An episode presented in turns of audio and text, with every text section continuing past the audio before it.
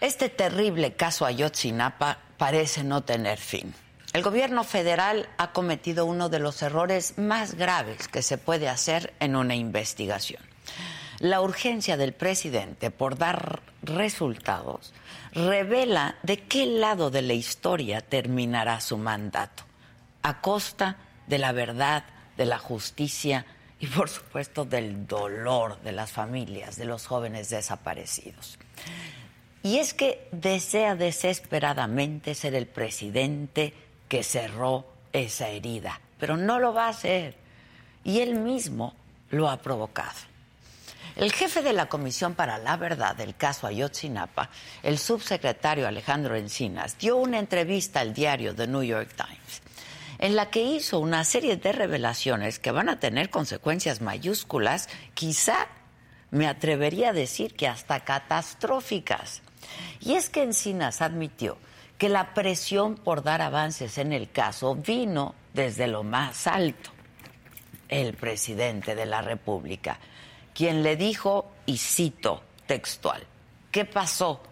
Ya informa. Y así pasó.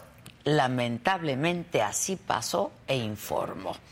Porque ustedes recordarán que hace apenas unas semanas el subsecretario Encinas presentó nuevas pruebas del caso, un paquete de 467 capturas de pantalla de conversaciones de chats del WhatsApp, donde se revelaba la relación entre autoridades y guerreros unidos en la desaparición.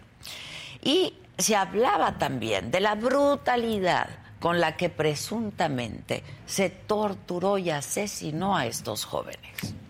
Bueno, pues el subsecretario Encinas le dijo al diario estadounidense que gran porcentaje de esas pruebas que presentó él no están verificadas, así como lo escuchamos todos. Mucho de lo que se presentó como evidencia nueva y crucial no pudo verificarse como real, lo dijo el subsecretario Encinas. Eso no es todo. Con los ojos del presidente encima, el subsecretario Encinas fue hasta Israel con la intención de lograr que Tomás Herón, quien fuera titular de la Agencia de Investigación Criminal de la extinta PGR, y a quien se le señala como artífice de esta llamada verdad histórica, se entregara a la justicia. Fue a Israel, no lo logró. De ese tamaño ha sido el desaseo de esta investigación y la desesperación del presidente. Pero yo quiero regresar al tema de los chats, de estas conversaciones de WhatsApp, porque son una bomba de tiempo. Ese paquete de casi 500 capturas de pantalla es la columna vertebral del más reciente informe que entregó la comisión de este caso. Y el subsecretario Encinas asegura que vino de una sola fuente. Pero ¿quién tiene este poder de recopilar toda esa información? O quizá la pregunta correcta deba ser a quién se intenta proteger con esta fabricación de pruebas. Sobre estas capturas, Encinas agregó que no las compartió con la Fiscalía General de la República, a pesar de que esa institución, pues vamos, tiene todas las herramientas para hacer análisis forenses y verificar la autenticidad de los mensajes. Y la justificación de Encinas es que le preocupaba que se filtraran, aunque terminaron filtrándose. Esta declaración también revela que la comisión no confía en la fiscalía y hace patente que no existe coordinación entre las dependencias. Esos chats son la base sobre la que se acusó penalmente a elementos de las Fuerzas Armadas, entre ellos al entonces jefe del 27 Batallón de Infantería, el general José Rodríguez Pérez, señalado de presuntamente haber ordenado el asesinato y desaparición de seis normalistas. Pero si resulta que todos esos chats son falsos, pues todos estos casos se van a caer. Hoy el grupo interdisciplinario de expertos independientes que apoyan el caso va a dar una conferencia de prensa. Hace unas semanas ellos informaron que una de sus últimas acciones antes de concluir su misión sería hacer un análisis forense de esas capturas de pantalla contenidas en el informe de Encinas. Y entonces, pues será la hora de la verdad. El presidente quiso meter el acelerador en el caso Ayotzinapa, uno de los episodios más dolorosos y oscuros en la historia de nuestro país. Un paso en falso en este caso y todo podría desmoronarse. Y lo peor es que pareciera que así está ocurriendo, porque las consecuencias de las prisas apenas las estamos viendo. Y en medio de todo este ruido y desaseo están las familias de los 43 jóvenes que desde el 2014 no encuentran ni justicia ni paz. Yo soy Adela Micha y comenzamos.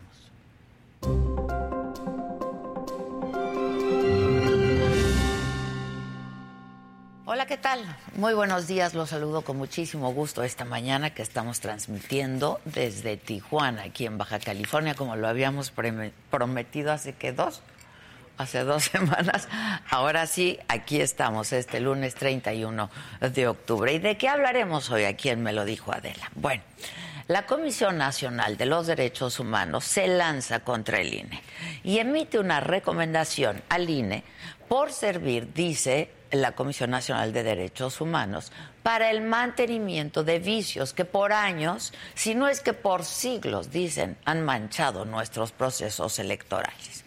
El INE respondió que cumple con sus responsabilidades constitucionales y garantiza la democracia.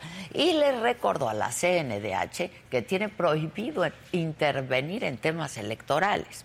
Bueno, Además, el secretario de Salud, Jorge Alcocer, aseguró que este año, con el nuevo modelo de compra de medicamentos, se ahorraron 22 mil millones de pesos. 22 mil millones de pesos, dijo.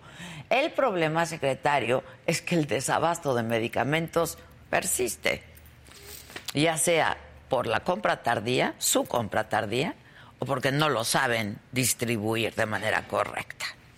En información internacional, Luis Ignacio Lula da Silva ganó las elecciones presidenciales de Brasil ayer. El líder de la izquierda brasileña obtuvo un 50.9% de los votos frente al 49.1% del actual presidente Jair Bolsonaro. Intentaron enterrarme vivo y aquí estoy, dijo al ganar Lula. En los otros temas, muere el actor coreano Lee Ji eh, durante una estampida en Seúl ocurrida durante una fiesta de Halloween. Las imágenes son terribles. Hay otras 153 personas fallecidas por esta tragedia, la mayoría jóvenes. En otros, cambiando el tono, Belinda literalmente hace tatuaje a un fan durante el concierto. El Checo Pérez sube al podio, tercer lugar del Gran Premio de la Fórmula 1 en la Ciudad de México. Casi 400 mil personas lo disfrutaron ahí, en el Autódromo Hermanos Rodríguez, en los tres días del evento. Así es que de todo esto y muchísimo más les tengo algunas sorpresitas. Estaremos hablando esta mañana aquí en Me lo dijo Adela desde Tijuana.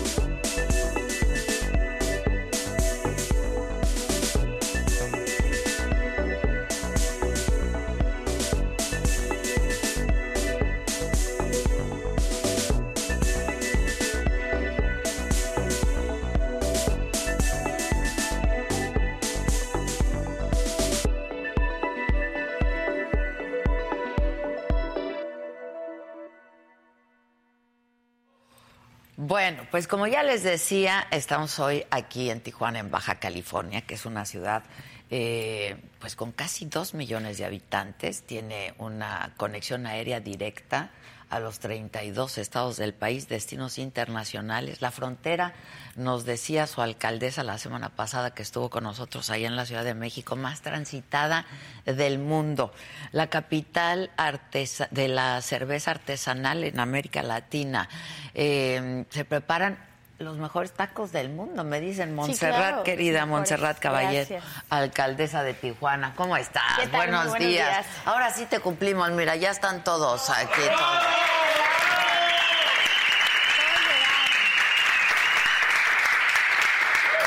Maca trae sus maletas aquí, ya la vi. Exacto, ya. La vi, ya la vi, no alcanza habitación, pero aquí están, muchas gracias. Y pues sí, hay mucho que ver en Tijuana, muchas gracias por estar aquí. No, al contrario, gracias, por la invitación. Tú hiciste la invitación y nosotros aquí estamos. Encantada, encantada para resaltar las cosas positivas que tiene Tijuana. Que son muchas. Esto, yo no sabía que aquí eran los mejores tacos del mundo. Aquí son los mejores tacos del mundo, sin duda. También la, la ensalada César se hizo aquí. La César, aquí, sí, el, el restaurante está en la calle Quinta, unas cuadras de, de, aquí mismo, y pues tenemos campeones del, del peso de Jackie Nava, que ha sido campeona mundial, campeona mundial. Entonces hay mucho, mucho que resaltar en esta ciudad. Pero mucho, ¿eh? Sí. Oye, este ¿Y cómo estás de la semana pasada para acá que pasaste a saludarnos y a corrernos la invitación para venir acá? Eh, se montó un operativo especial, ¿no? Por las fiestas de Halloween. Claro que sí. Aquí en Tijuana vivimos y convergemos con la binacionalidad. Entonces, ¿qué significa esto? Por un lado, aquí en Tijuana resaltamos las costumbres mexicanas, como el Día de Muertos. Entonces, en el Palacio Municipal hicimos un concurso de altares y de catrinas. Ok.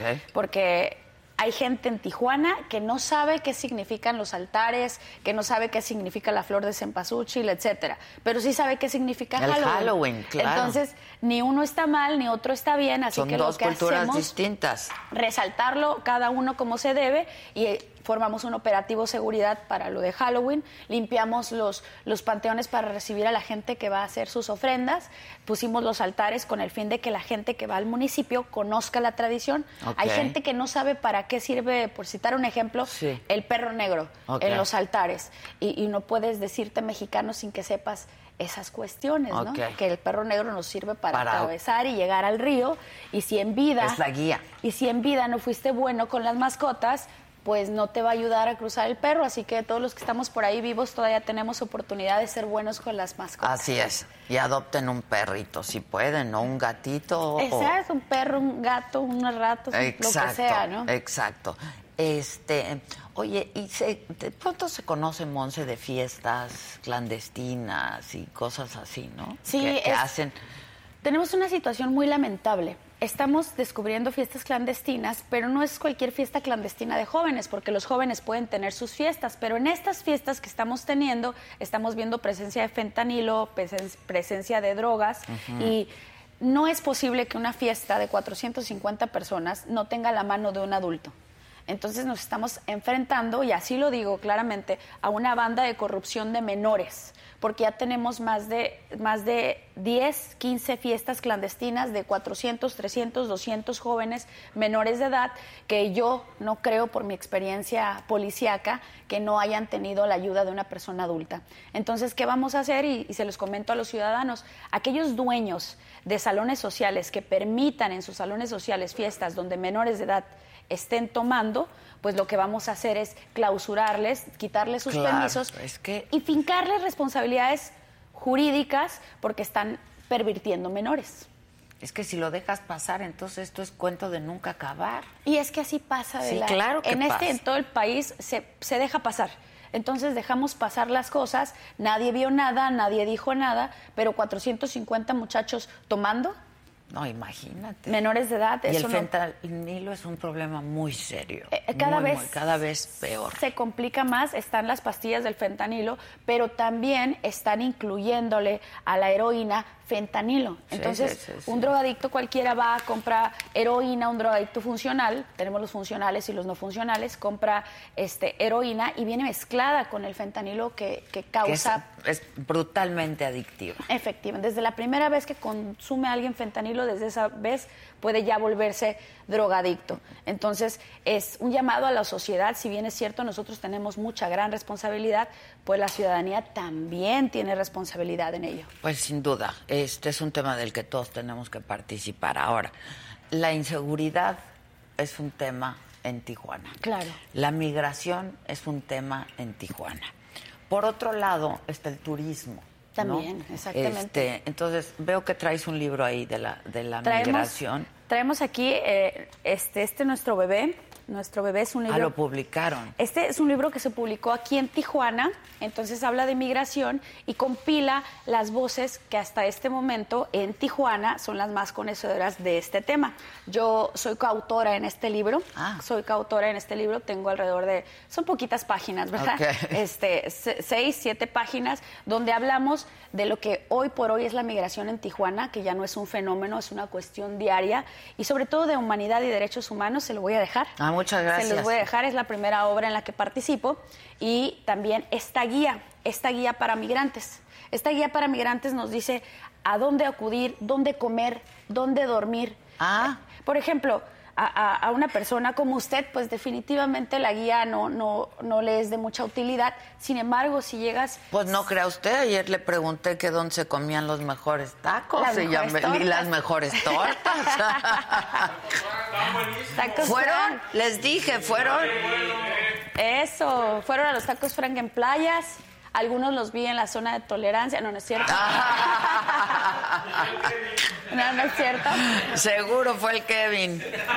Y, aquí en esta guía, para alguien que llegue sin, sin apego, sin familiares, puede tomar esta guía y puede decir a dónde voy, a dónde no voy, porque tenemos trata de personas. Hay zona, claro trata de personas. Eh, hace tres meses la Policía Municipal recobró la libertad de seis personas de Brasil que estaban detenidas por unas personas que los engañan, que los llevan a Otay y les dicen, a una parte de la ciudad y les dicen, ya cruzaste. Que es, la es el cruce de Otay. Exacto, y los extorsionan. Entonces con esta guía podemos prevenir muchas cosas y ayudar también a nuestros amigos a que tengan y sepan dónde hay internet gratuito, porque acabamos de colocar módulos de internet en las zonas donde salen los migrantes, parques, eh, lugares céntricos, colocamos zonas de internet. Para ellos. Que eso siempre es una maravilla tenerlo para estar en contacto. Exacto. ¿Eso se, les da a los viajeros cuando ingresan? Cuando ingresan. Cuando ingresan se los damos, tiene un código QR y el código QR pues cualquiera lo puede bajar. ¿Y, qué tiene aquí, no? Pues tus derechos, migrante, refugiado. ¿Cuál es la diferencia del migrante al refugiado? ¿Qué pueden hacer? ¿A dónde pueden ir? esto sin duda es una mano amiga para todo aquel que llega en toda la frontera este, de nosotros, de México, eh, las fronteras no tienen esta guía. Nosotros la tenemos y recientemente este, me la acaban de pedir en San Diego para replicarla. Ah, es que, a ver, y ahorita con toda esta ola, ¿no? De migración centroamericana, ¿cómo tratan ustedes a estas personas, Montserrat? Bueno, para mí ha sido muy difícil en un principio. En un principio ha sido difícil porque la federación dice no me toca a mí, el Estado dice no me toca a mí, y yo también podría decir no me toca a mí. Pues sí, pero yo soy migrante. Entonces, por ser migrante, los migrantes sabemos que cualquier persona que haya sido migrante aquí o en cualquier parte del mundo recibió en su casa a un migrante. Yo recuerdo este, mi niñez, mi mamá recibiendo a algunas personas que venían del, del, sur y que tenían el sueño de cruzar. Entonces, hoy que yo soy presidenta municipal, me siento en esas condiciones. Si llega un migrante, mi obligación es ayudarle. Así que, ¿cómo le ayudamos? Le ayudamos primero con la guía, para que él sepa qué hacer aquí. En el caso de los ucranianos no hablaban el idioma. Entonces, ¿qué hicimos? Buscamos gente para poderlos traducir y también les pusimos internet porque para ellos era importante. Pues para hacerles saber a sus familiares algo, ¿no? Efectivamente, pues porque había gente que nos decía, ¿por qué a ellos sí les pones internet y a los mexicanos de que vienen de Chiapas no? Las situaciones son diferentes y hay que situarse en cada una de las nuevas situaciones, por eso hicimos la guía y, entonces los ayudamos a un albergue, a que continúen su camino, si quieren regresar a su ciudad de origen, les ayudamos pagándole los, los vuelos, el camión, lo que sea necesario para que Hacen la gestión, pues. se integren, ¿sí? Sin pedir ayuda, porque más me tardo en pedir ayuda que en yo hacerlo, ¿no? Entonces soy una mujer de acciones que digo, ¿quién me va a ayudar a limpiar esta sala? Pues mejor le empiezo por limpiarla. ¿no? Exacto, exacto. Pues sí, pues si no aquí todos van a decir, no, a mí no me toca, a mí no me toca. y es lo que escucho continuamente. Constantemente, y lo escuchamos todos. Es que eso es competencia federal, es que eso es competencia estatal. Y, pues sí, pero mientras tanto, ¿tú qué haces con la gente? Efectivamente, ¿qué, está, ¿qué está sucediendo? La semana pasada detuvimos a un muchacho de alrededor de 25 años que eh, inmediatamente nos dijo había matado a 25 personas. Lo detuvimos, se le generó la orden de aprehensión y salió en el juzgado. Entonces, ¿qué está pasando? Nos estamos convirtiendo en una puerta giratoria. Giratoria, entran, salen, entran, salen. Y la más lacerada en este caso fue la juez. Yo no digo que la juez tenga o no la culpa. La falta de coordinación hace que los elementos de la orden de aprehensión estén mal hechos y pues obviamente algún abogado litigante defiende a su cliente y lo saca. Por esta falta de coordinación creo que estamos siendo una puerta giratoria de maleantes. Sí. Este, y este fue un fin de semana violento, ¿no? En Tijuana. Sí, fue un fin de semana difícil, un fin de semana violento. Afortunadamente no tuvimos feminicidios. Hemos tenido baja en, la cuestión de los feminicidios. No digo en las mujeres que han sido muertas, porque una cuestión es una oxisa, un homicidio doloso, y otra cuestión es el feminicidio. El feminicidio. Entonces sí hemos tenido un, un fin de semana violento. Y también sucede una cuestión. Tenemos un muerto en Tijuana es un ejemplo. Tenemos un muerto y este muerto le cortan, eh, ocho de cada diez muertos son relacionados al crimen organizado. No quiere decir que sus vidas valgan menos. No, pero tienen que ver con eso. Pero sucede esto, matan a una persona, le cortan los brazos, los ponen en otay, le cortan la cabeza, la ponen en el centro, el torso en otra parte de la ciudad y ya nos generaron con esto cuatro averiguaciones previas. Cuatro números más que van a la estadística cuando en realidad era uno. ¿Me mm, explico? Entonces, eso es lo que hace el crimen organizado para asustar a la ciudadanía. No digo que estemos bien, pero sí digo que tenemos que saber cómo se maneja el crimen organizado para que no nos asusten, para que no nos quemen 10 carros y haya pánico en la ciudad y permitirles avanzar más y que nos afecten a los ciudadanos. Pues claro, porque lo que lo que quieren hacer es eso, sembrar pánico. Entonces, pero mi pregunta es, pues los de ¿qué hacemos? ¿Los dejamos hacer o qué hacemos? Nunca, nunca. Digo, ustedes como Por supuesto, nunca va a ser una opción. Por ahí yo escuchaba a un representante a un representante diputado federal que hablaba de hacer pactos con la criminalidad. Yo creo que eso sería lo peor que le pudiéramos hacer a la sociedad. Uno no puede permitirse hacer pactos con criminales. Es una traición, ¿no? Totalmente, y cada quien hacer lo que le corresponde, ¿no? Lo que le corresponde y qué es lo que nos corresponde a nosotros la prevención. Pero si en la prevención puede, podemos este, tomar armas del crimen organizado, que ahora ya, ya es diferente la criminalidad, por ejemplo, antes traías un arma completa y pues ya aportación de arma ilegal. Ahora no, ahora las armas nos las pasan en fragmentos. ¿Qué significa ah. esto? Que ya la aportación de armas no se configura el delito porque esta es un arma completa, una parte de un arma, otra parte de un arma, entonces, ya... lo mandan todo desarmado. Todo desarmado, se arman con diferentes este, eh, cuestiones metálicas. ¿Y qué significa esto? Que el delito de la aportación de armas ya no existe como tal. No se configura. No se configura, no se configura. Aquí en Tijuana, en Congreso, cuando fui diputada, hicimos eh, que fuera delito el halconeo Tijuana es una ciudad de muchos cerros. Y usan a los chavitos. A los más jovencitos. A los jovencitos ya es de halcones. Ya es un delito, aquí es denominado tal cual este halconeo. Y, vamos avanzando poco a poco, pero la idea es que los criminales también avanzan. Entonces, hoy con las cuestiones de la Guardia Nacional, eh, yo considero que es riesgoso, pero es necesario dar un manotazo en la mesa. Pues hay que hacerlo, ¿no? Sí. Oye, y déjame volver al tema de migración, este, rápidamente. ¿De dónde sale el recurso? Porque de aquí, todo del municipio. Del municipio, del municipio. Para, para atender a los venezolanos, pero a los ucranianos, ¿no? Centroamericanos. de dónde sale? ¿De dónde sale? Bueno, primero cuando me dijeron que eso a mí no me tocaba, pues yo me sentía feliz porque dije, sin duda es un gasto importante. Pero ya que estuve en la problemática, yo tengo el mismo gasto del año pasado, el mismo presupuesto.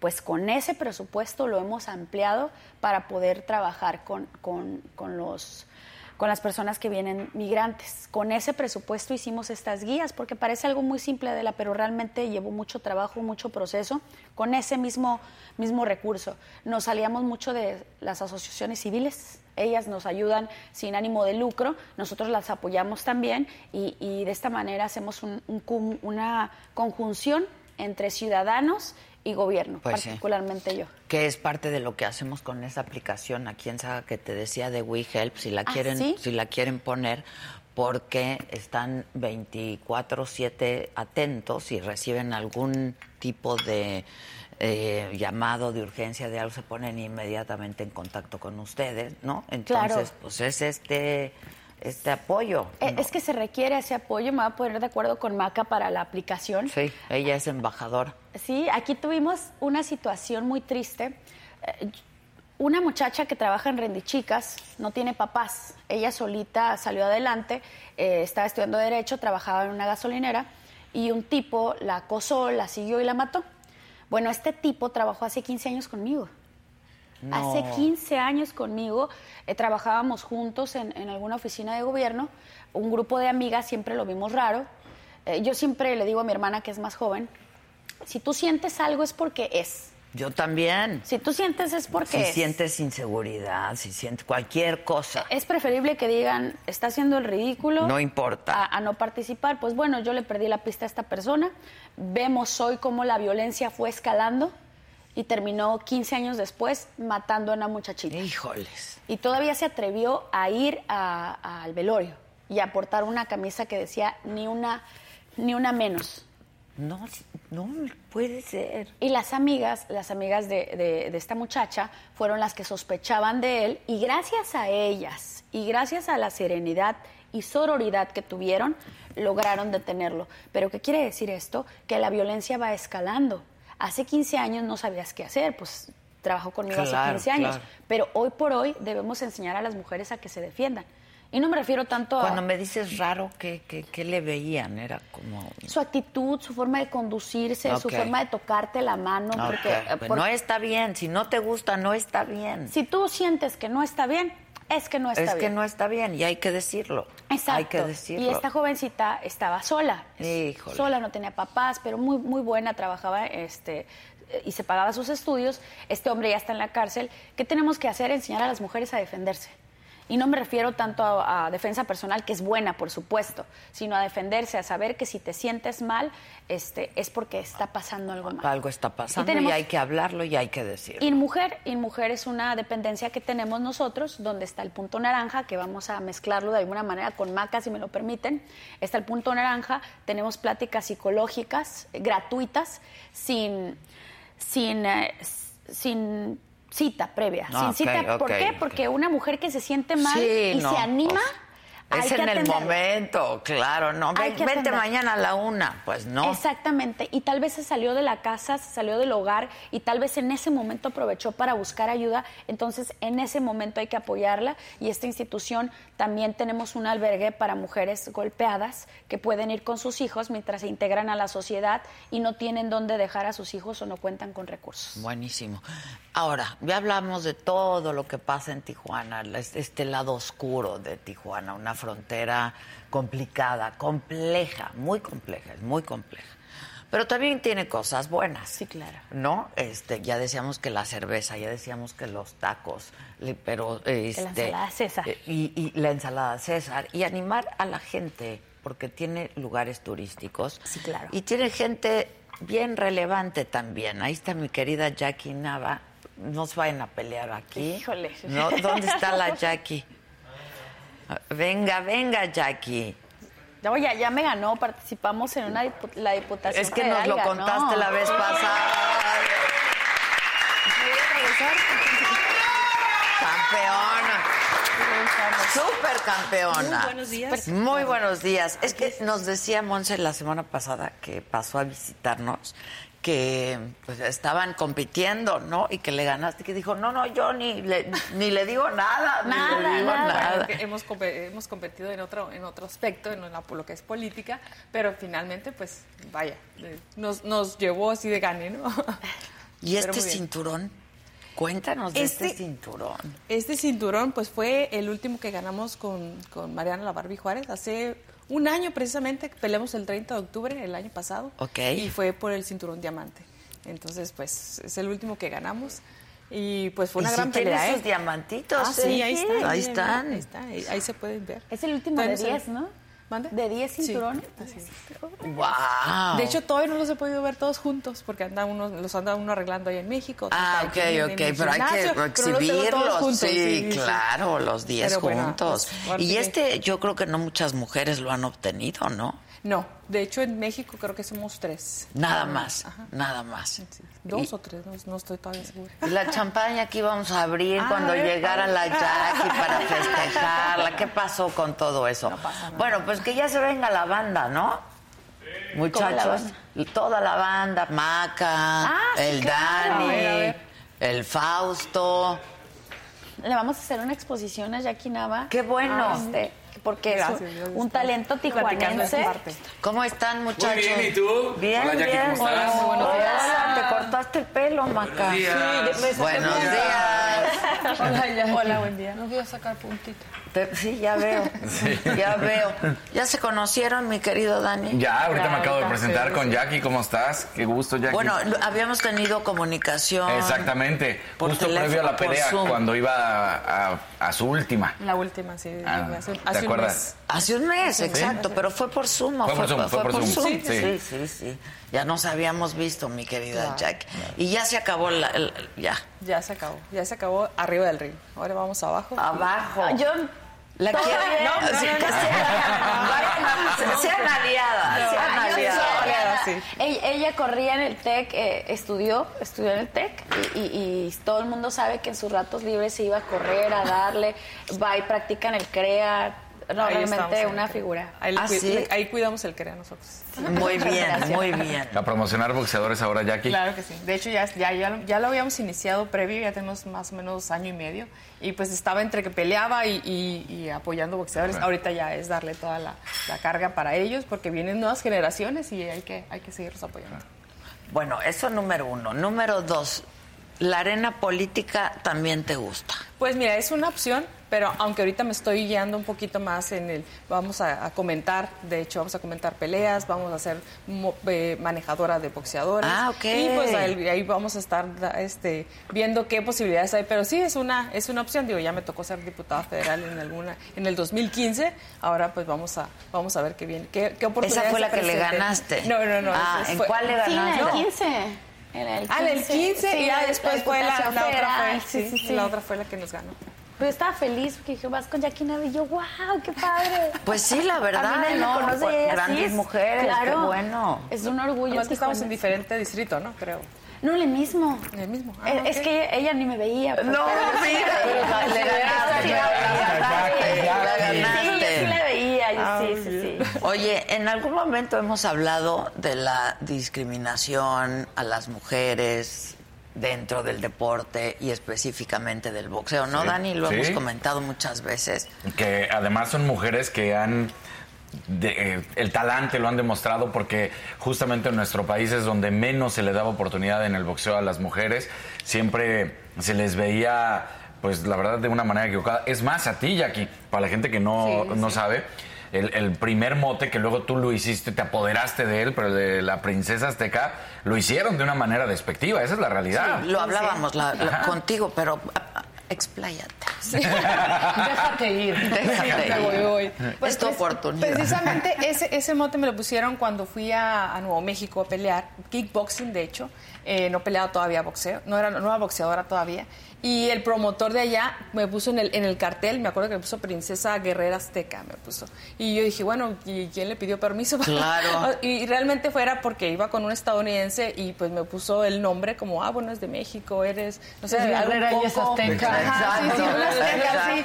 Entonces fue así como, bueno, no me llamó la atención, no me gustó mucho el- por la forma en que lo hizo, pero ya después de que regresé y empecé a boxear, dije, bueno, ¿sabes qué? El nombre princesa, bueno, para el princesa guerrera azteca estaba demasiado larga, largo, y dije, bueno, ¿sabes qué? Princesa azteca está muy bonito, está representativo de México, me gusta, ¿Por y lo qué agarré, no? y dije, Claro. no, de ahí no me suelto, y hasta lo tengo ya, Claro. y ya es mío.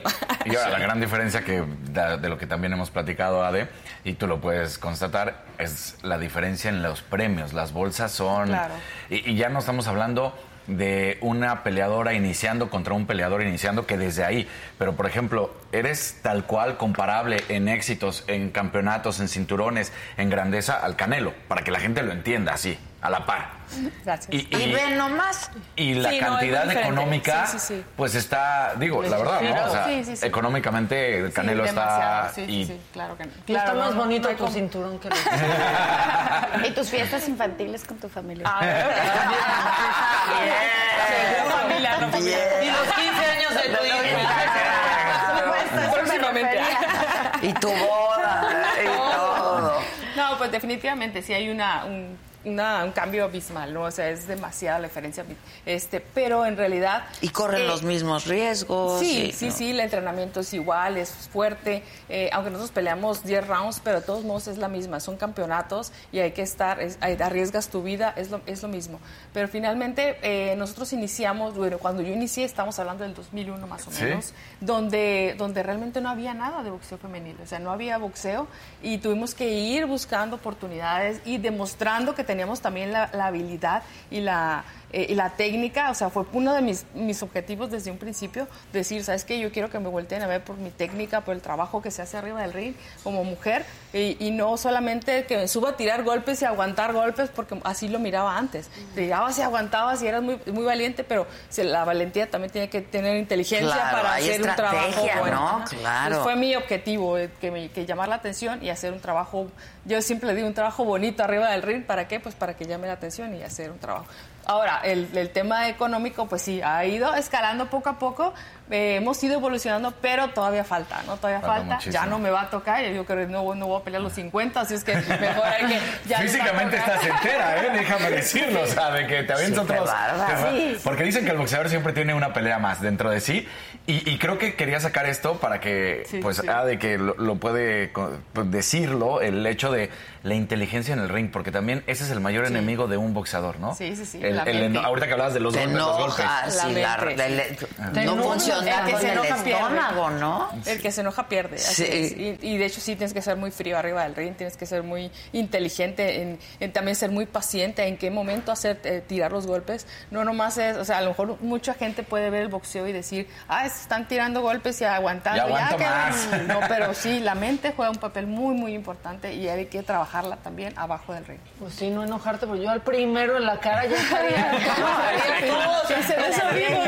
Pero sí, o sea, tienes que tener una estrategia, ¿no? Tienes que medir a tu adversario, tienes que estudiar a tu adversario, pues sab- saber a quién te vas a enfrentar, ¿no? Siempre, siempre. Y, es- Y para es eso tienes todo tu equipo de trabajo, por Así es, supuesto. Así es. Pues sí, está cañón, está Bastante. cañón. Mucho tenemos todavía que hacer las mujeres, ¿eh? Pero, pero, digo que es más difícil. Me han preguntado que, que es más difícil una pelea en el ring o, una pelea en, en política. Le digo, no, en política le tienes muchas cabezas que descifrar en la política. Sí. Y en el ring nomás es una, le digo, y entonces ya perdí. No, pero la preparación. Y la preparación, sí, estoy muy contenta porque ya va a impulsar jóvenes y, y- y ella es garante de que estos jóvenes van a estar bien cobijados porque hoy por hoy también tenemos el problema de la corrupción. Cuando, cuando toman talentos jóvenes y los engañan y lucran con ellos y los meten en drogas, entonces perdemos muchos talentos en esa vía. Entonces ella que sabe cómo es la situación en el deporte, pues yo estoy segura que son jóvenes que van a caer en muy buenas manos. Y sobre todo en el boxeo, ¿no? Sí. Como de pronto ven a alguien talentoso y ese chavo, esa chava ya está peleando en algo clandestino y Sí. quizás ni sabe, ¿no? Y lo están usando Claro. para hacer dinero. Y que algunos promotores llegan como cuervos, ¿no? Y se dan. No todos, no, porque lo van a decir que dije que todos. No, pero sí se da, sí se da Algunos, exactamente. Sí, de- en, el, en el gimnasio, de hecho, tenemos muchos muchachos que a lo mejor podrían hacer, ahorita si no los hubiéramos eh, agarrado, pueden, si estuvieran...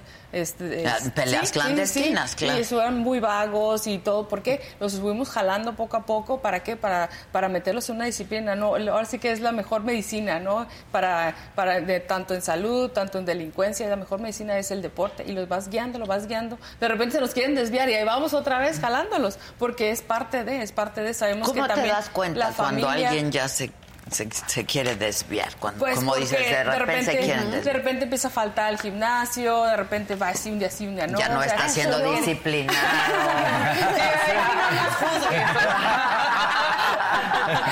Estamos desviando. Híjole, bueno. es un problema lo del gimnasio. Sí, pero bueno, Ahora, es, es parte de. El, el- el boxeador y el boxeador mexicano debe de tener esta parte de sufrimiento, esta parte de dolor, esta parte de retos en el mismo crecimiento de- del ser humano como tal, ¿no? Porque si no, eh, cuando no se tiene ese deseo de superación y, ese, y esa hambre, no se muestra en el ring. Claro, bueno, es que yo creo que es un conjunto, ¿no? Aquí, aquí estamos hablando, primero sí es ver el, talento. Ajá. Después del talento sí tienes que... Llega una parte en, el- en los deportistas, eh, cuando quieres cruzar una línea o quieres ser, ser- destacar, se tienes que, que pagar el precio y, de- y decir, ok, de esta línea para acá tengo que, ahora me voy, a- tengo que alimentarme bien, tengo que descansar bien, tengo que cuidarme, o sea, ten- tienes que eh, buscar la técnica, ser fuerte, trabajar la, la parte física también, que es una preparación física, eh, pero es. Trabajar dos veces al día, entonces ya, ya, inclu- ya influyen más cosas. ¿Para qué? Para que puedas destacar. Eso sí es, eso es lo que de repente hay unos, muchos boxeadores se quedan en, en cierto nivel y ya no destacan. ¿Por qué? Porque ya no quisieron pagar el precio. Entonces hay que Sí, trabajar y muy trabajar. alto, porque sí, sí, sí. Como, en, como en todo. Como en- pero Como es en como en todo. ¿Quieres destacar? Pues Claro, tienes que eso. tener disciplina. Y cada oficio pues tiene sus exigencias, ¿no? Efectivamente. Dos veces al día entrenar. Dos veces. Dos veces al día Luego entrenar. Dos puedo. veces a la semana. Y si- Bueno, bueno. y si nos Pero va tu trabajo bien. estás todos los días. Sí, Exacto, sí, exacto. Entrenamos ¿Sabes qué de otra dedicas? cosa. Exacto. Con neblina, sin Sí, neblina. pero Con es neblina sin neblina. como debiera ser, como debiera ser. Sí, la verdad, la verdad, cada oficio tiene sus propias Sí, exigencias. también es mamá aparte. Ya sé. Sí, tengo de, dos- dos pequeñitas. dos, ¿de qué edades? Nueve y siete ya. Nueve y siete. Ahí va, ahí va. Pues me estaba, nos estabas contando la vez pasada que hasta embarazada estabas. Eh, me tocó estar embarazada en el primer, en el, sí, en el, la primer, el primer año de, de cuando fui diputada, diputada federal. Este, y sí, me tocó viajar hasta, hasta los ocho meses me fui, hasta porque me dijo la, la, la, la muchacha de ahí de la, de la, del avión, me dijo, ¿sabes qué? Ya no te voy a... Porque como ya me conocían, cada semana viajaba. Claro. Dice, ¿sabes qué? No, ya, Ya no te voy a no. dejar viajar. Y ya me tuve que- Sí, pero no. sí. Oye, pero no- ¿te dejan viajar a los ocho meses? ¿Volar? Se supone que no, Que hasta no. los siete. No se Entonces puede. no se te notaba Pues claro nada. no, imagínate. Pero imagínate, Claro, si tenía una pancita, era una pancita como de dos meses, exacto. Me dijo porque ya no me, ya me sentaba, ya no me podía acomodar, pero, pero sí, sí, sí trae una panza más o menos. Pero es lo mejor de la vida, ¿no? Sí, claro. claro. La verdad, Sí, son, grandes triunfos los hijos Sí, también. sí, sí, totalmente, totalmente. ¿Y tú apoyando a la mujer? Totalmente, me gusta mucho apoyar a la mujer, pero en, en realidades, ¿no? No en decir, este, mujer, empodérate, ve rey a las calles. No, no, no. Ah, no. Mujer, empodérate, estudia, prepárate, junta con, otras mujeres que admires, que quieras, hay que salir adelante juntas. Esa es mi manera de apoyar. Y tengo esta institución que es InMujer, donde apoyamos a esas mujeres que por el momento no tienen las herramientas, porque Sí. las herramientas son momentáneas. Y el chiste es dárselas. Efectivamente. Dar- y a veces ellas no saben qué, ma- qué ma- este, herramientas necesitan. Y ahí es donde tú tienes que, que pujar, ¿no? Porque para ver qué necesitas. Pues sí. Oye, Tijuana va a ser la capital del diseño. Sí, A ver, Tijuana. cuéntame. Bueno, este es una, un, un 2024. concepto 2024, un concepto mundial donde es- estábamos primero peleando la sede entre Tijuana y San Diego contra Moscú. El- la última sede fue en Valencia. Ganamos. Ganamos, entonces Eso. vamos Tijuana San Diego a impulsar mundialmente el diseño, la infraestructura, la cuestión de sustentabilidad ecológica para Tijuana y para San Diego. Va a tener una derrama económica de 7 billones de, de dólares. La mayoría se va a ir para Estados Unidos, pero nos va a tocar una parte y vamos a hacer proyectos en conjunto. ¿Cómo qué? Por ejemplo, en este momento es un proyecto solamente, pero ojalá se nos dé, donde Sandac este, nos propone que la estación del trolley llegue hasta Tijuana. Ah, Eso estaría buenísimo. increíble. Entonces, pa- eh, eso nos, nos realza en diseño como Claro. ciudad. Entonces, necesitamos Todd Gloria, el presidente de San Diego, el mayor de San Diego, y yo, ponernos de acuerdo para ver esta posibilidad y tener algo que expresar en, en- en el festival, ¿no? En el festival. Y el viernes o el jueves voy a recoger las llaves a Valencia, Sí. que acreditan que Tijuana mundialmente va a ser la capital del diseño, ¿no? Mundial. Eso está bien.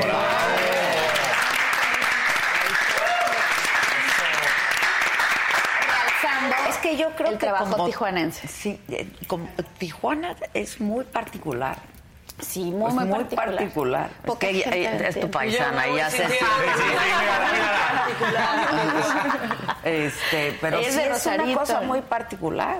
Sí, hay que. La cuestión La es que frontera más transitada del, mundo. del es mundo. una cosa. Ya vamos por la tercera garita.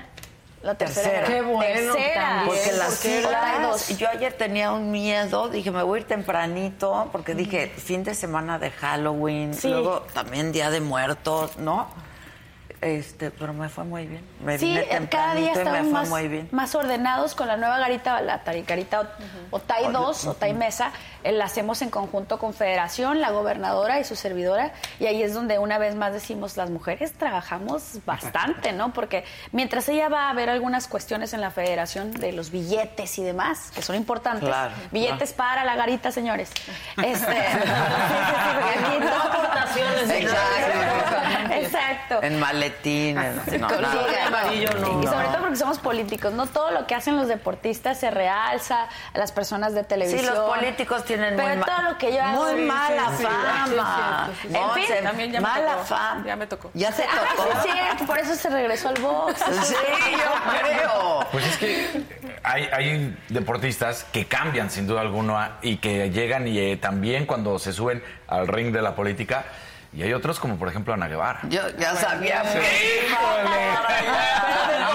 blancos no, para hablar. Sí, sí, sí, sí, no, o sea, Pues sí, pues un alto en cierto momento dije aquí. Sí, Exacto. seguimos. Todavía podemos hacer mucho más. Exacto. Sí, es difícil, es difícil estar aquí y, por, y también exigir, ¿no? También exigir. Nosotros tenemos deportistas, no me compete el deporte porque otra vez no me compete, es del Estado. Claro, pero claro. yo no puedo permitir que a mi oficina llegue un grupo de muchachos y me digan, vamos a un torneo Y no a Zacatecas ni qué, y no ni tenemos ir.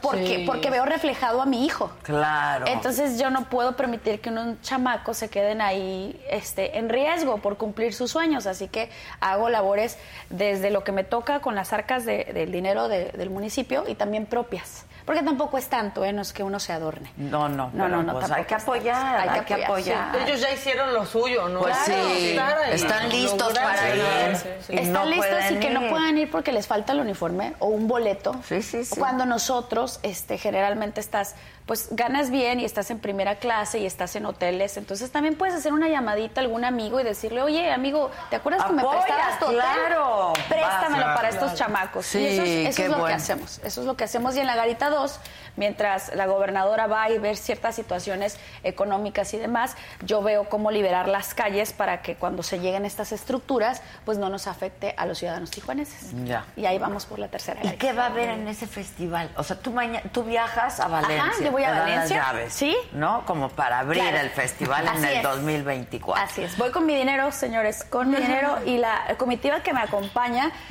¿Quieres ir?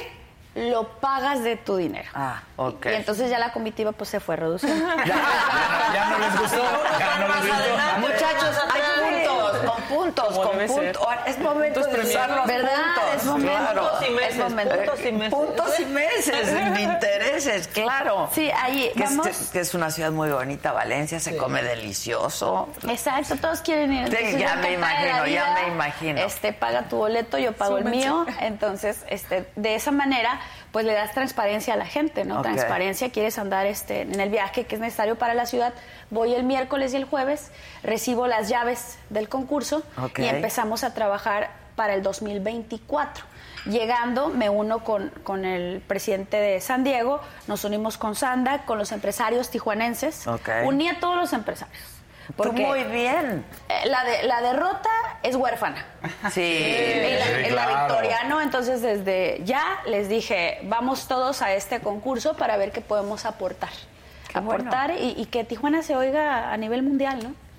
Pues sí, y no solamente de cosas malas que pasan en Exactamente. Tijuana. Sí, hay muchas cosas bonitas. Vean los No, ejemplos, que- cosas que- bonitas Diez que pasan. cinturones, Maca triunfando en México, porque pues es de aquí, yo ya la Sí. puedo presumir. Ya, ya, ya, ya, Yo ya, ya-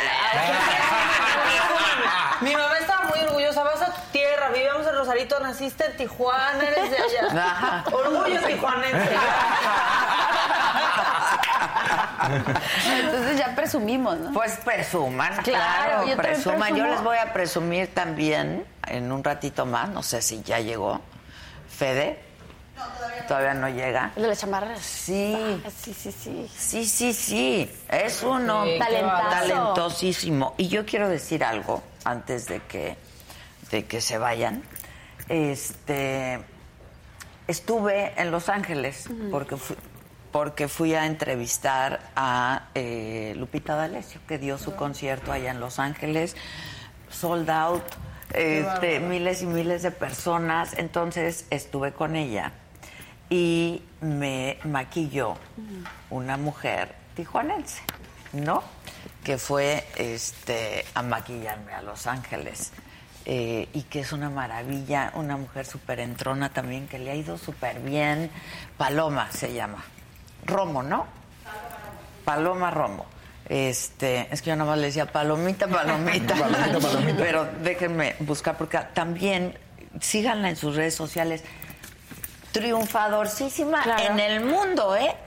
O sea, se va a los fashion shows, pero de París, pero de Milán, pero de Nueva York, pero de porque la llaman y la llaman y la llaman. Y la verdad que ese es otro orgullo Claro, tijuanense producto tijuanense. producto tijuanense y yo te agradezco mucho Paloma de verdad porque además este lo hizo maravillosamente bien yo estoy acostumbrada a que sea rápido no Rápido y que se note. exacto rápido y que se note bien. este y entonces ya todo rápido y bien y una gente maravillosa que pues es de Tijuana, ahí, están sus redes sociales. Hay que Es buscarla. arroba paloma romo guion bajo mua, M-U-A. Este, en Facebook está como Paloma Romo Pro Makeup Artist. Y luego también... Esa eh, quién es pinta, ¿verdad? Sí, Eh, yo creo que sí, ha de haber maquillado a Kate. no, a Kate. Siempre No, ya no me maquilla mucho a Kate. Pero, no, sí, no, sí, sí. Este, es una mujer generosa, espléndida, linda. otro orgullo mexiquense. Ahorita te paso los, los datos también. Pero hay otra mujer que también vi en Los Ángeles y que me este, hizo un tratamiento en el pelo y así, ¿no? Que también maquilla. no, no estoy segura si ella es de Tijuana.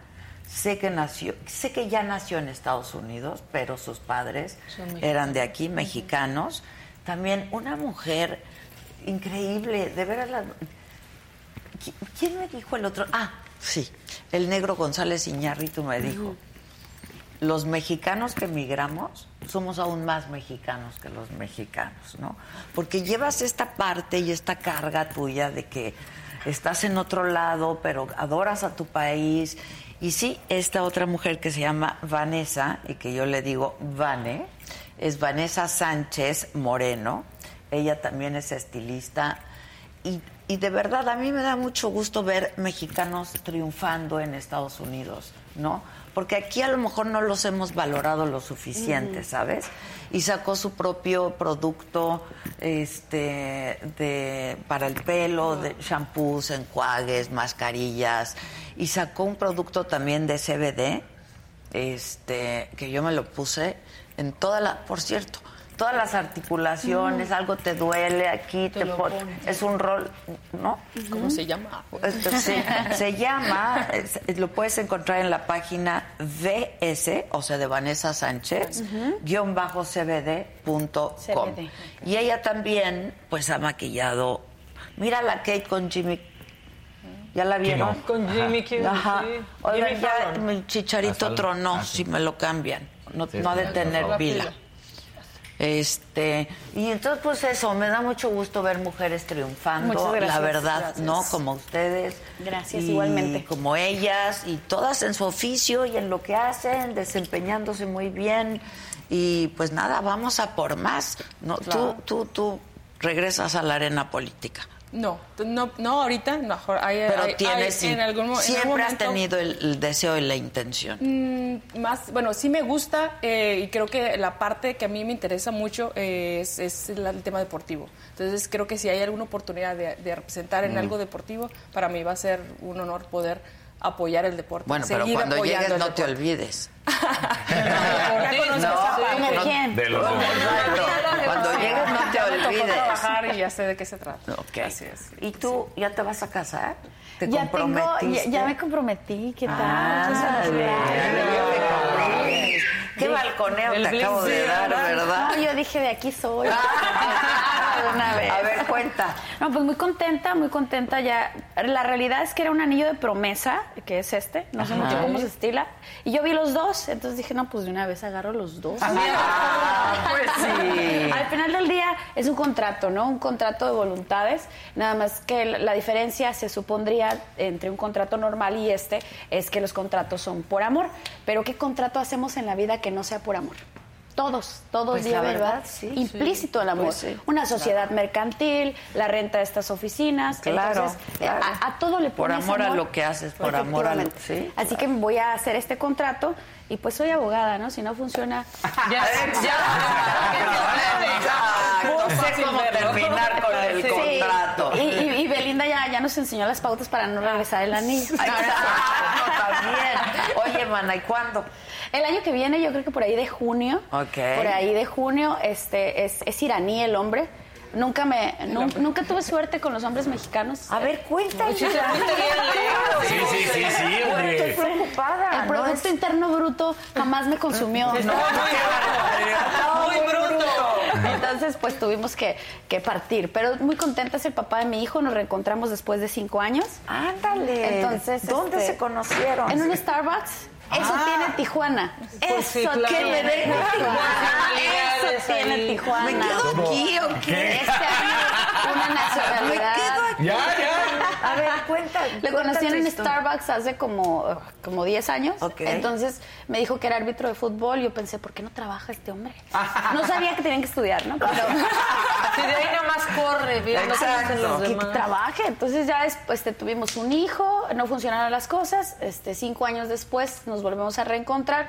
No que no nos hayamos visto, sino que Siempre estuvieron en contacto, por el niño. Excelente padre. Excelente padre. Entonces partiendo de ahí dije yo, a raíz de lo que veo, pues no hay muchos excelentes padres. Entonces, pues de aquí soy.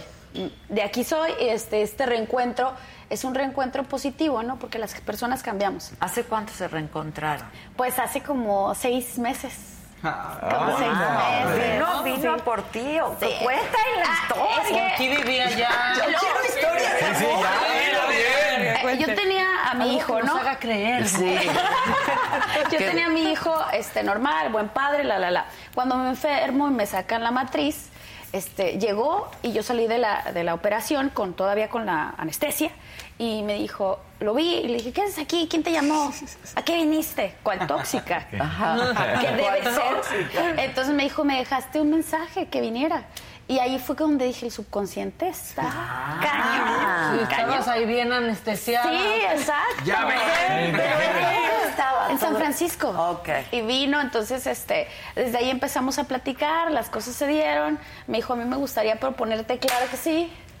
Claro que sí. Claro que sí. Sí, entonces estoy muy contenta, estoy muy entusiasmada. Quiero saber qué se siente poner frijoles los domingos. Exacto. Coser el uniforme del niño. Claro. ¿Cuántos años tiene el niño? Ocho. Ocho años Ocho, tiene el niño. así es. ¿Y qué opina? Él está feliz, el niño está feliz, el niño O sea, él está... siempre estuvo en contacto con su papá. Siempre. Muy buen padre. Ok. Muy buen padre y eso se Porque reconoce. luego a los hijos no nos invitan a las bodas de los Exacto. hijos, entonces ahora va a poder Exacto. Entonces muy contenta, no tiene nada que ver con el medio político, así que nadie tendrá miedo de que mi ¿Y si marido se meta en esto. ¿Y si trabaja? Sí, sí ¿Y trabaja. si estudia y trabaja? Sí, y pues ya está grandecito para estudiar, pero sí trabaja. Ah, ok.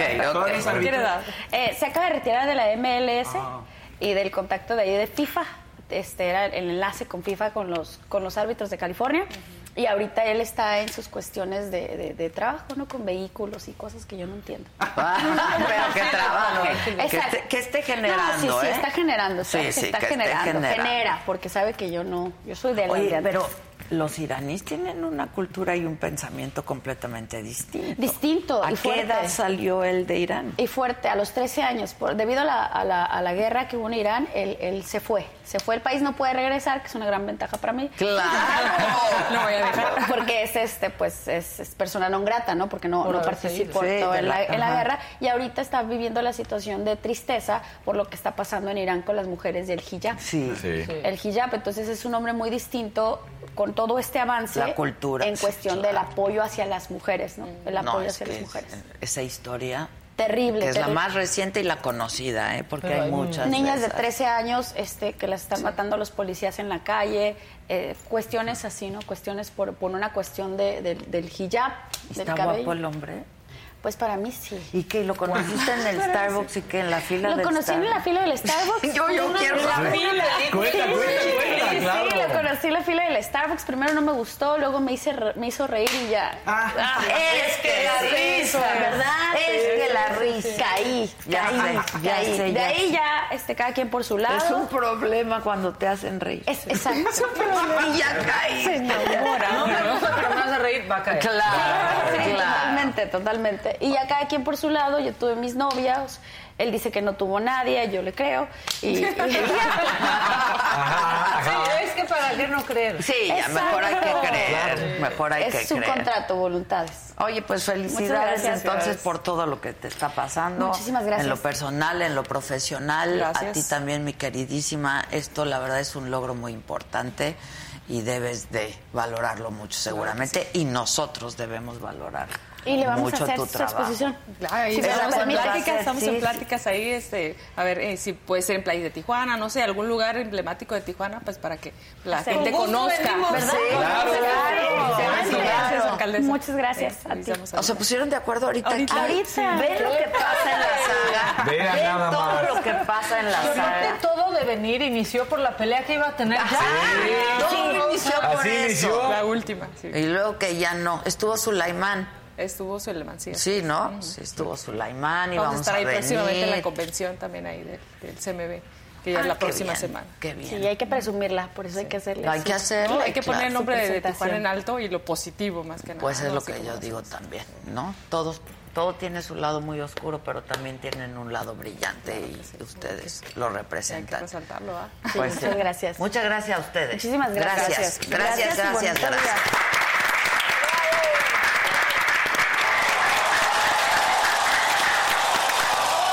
Y bueno, me vas a dejar el libro, Le dejo mi libro. Ok. Es un pedacito, pero soy coautora. Este, Ah, muy bien. De este libro de migración, lo que hay que saber de migración. interesante, yo La guía para personas Ah, bien. migrantes. Y mi Que se da en todas las entradas. Así ¿O- es. ¿Por, por aire o Eh, por, todo? tierra, Por tierra. y sobre todo a los albergues. Ok. A los albergues, Buenísimo. mi informe de gobierno Ándale. de este año y un librito que acabamos de hacer donde compilamos la historia general o más destacada de Tijuana. Buenísimo. Ahí está. Muchas gracias. Material para conocer Tijuana ya tiene. Bueno, Ya tú conoces. ya hay. Que comer Oriunda, tacos, oriunda. ¿no? Ah, los tacos Cuando no te conviene. Yo no, Este, siempre Tijuana. Yo siempre digo, ok, es mi tienda. A echarnos unos tacos luego, ¿no? Vamos. Antes de irnos. Antes de irnos. De birria, en la mañana de birria. Ok, pues gracias, Muchas muchas, gracias. gracias. Estuvo bueno la Fórmula 1, ¿no? Estuvo muy buena la Vamos Fórmula con el 1. de portero, muchachos. Monton shot, de portero, todo lo que quieran. Venga.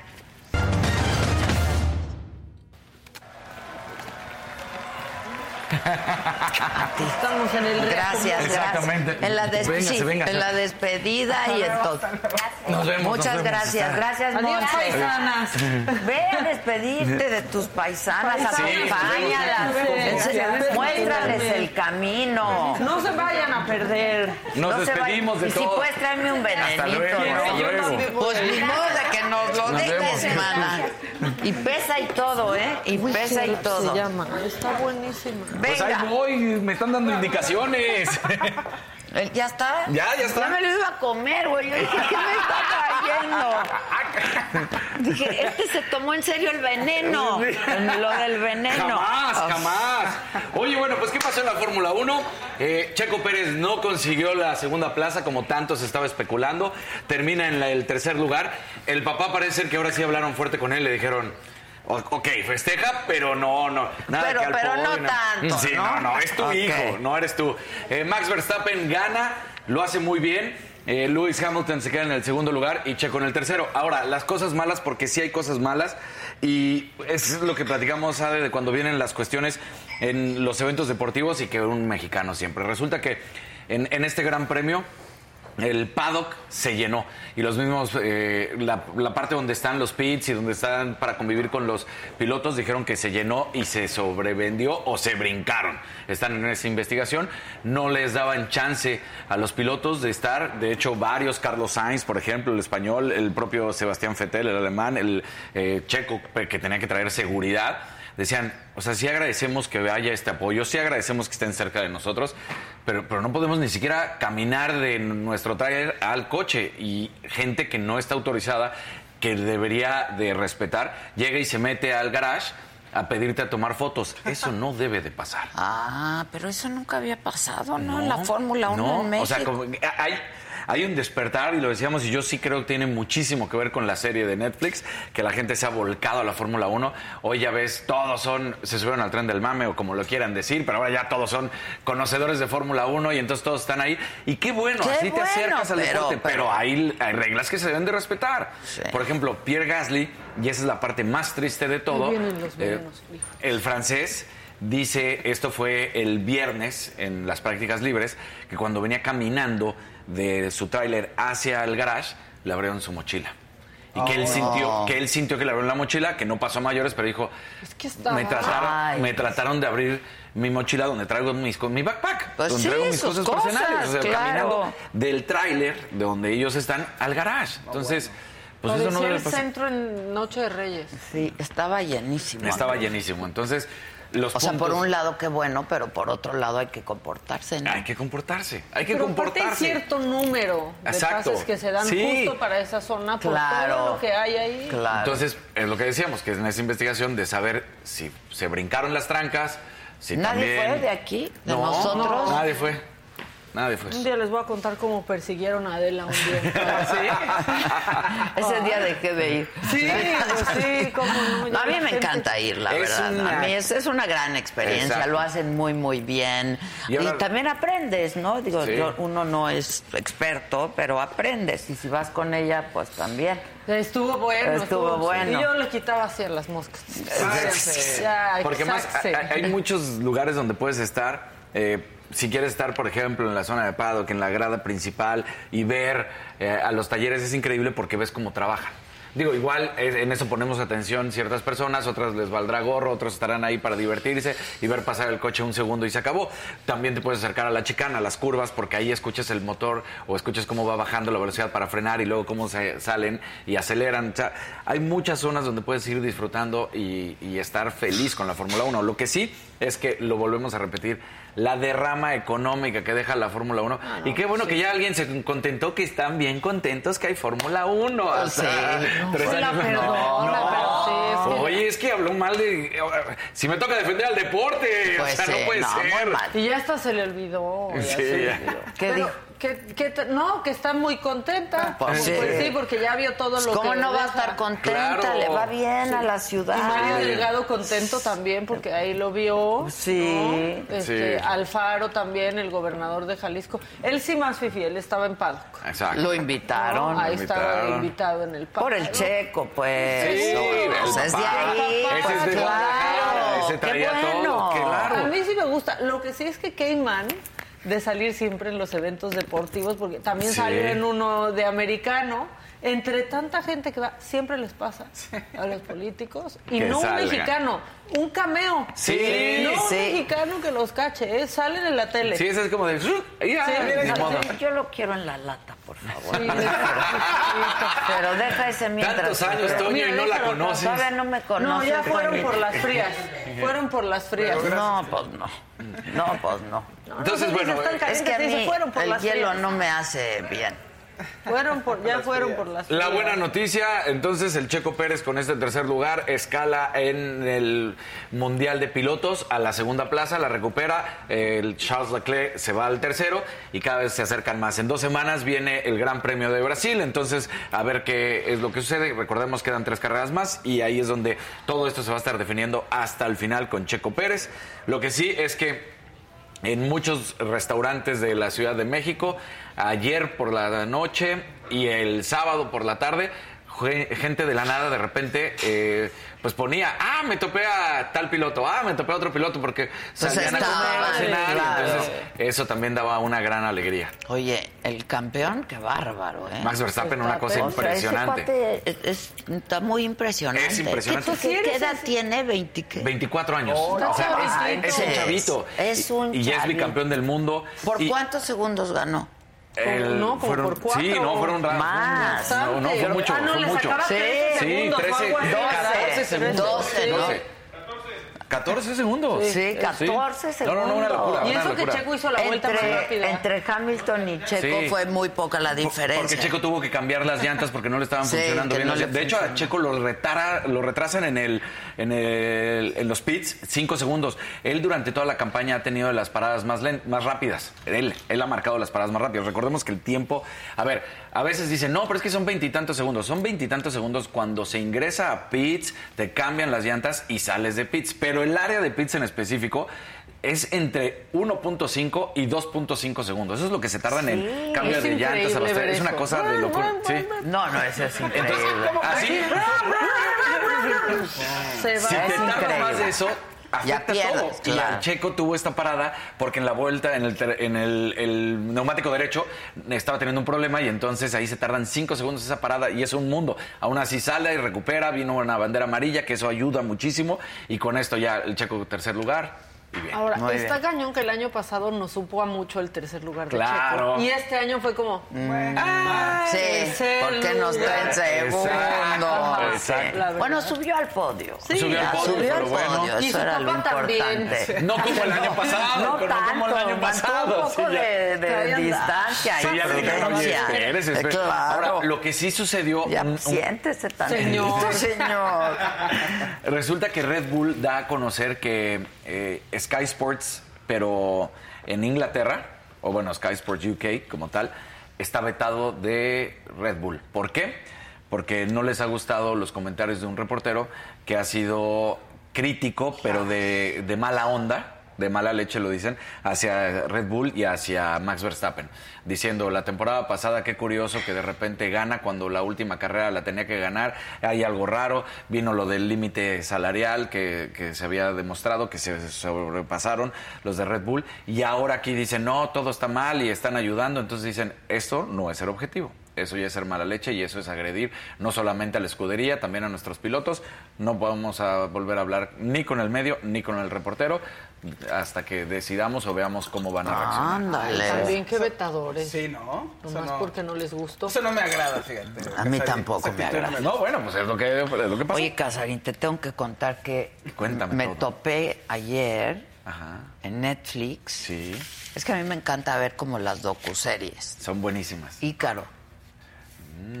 De es un cuate El- que pues empieza a hacer ciclismo, pero no de manera profesional, sino, ¿no?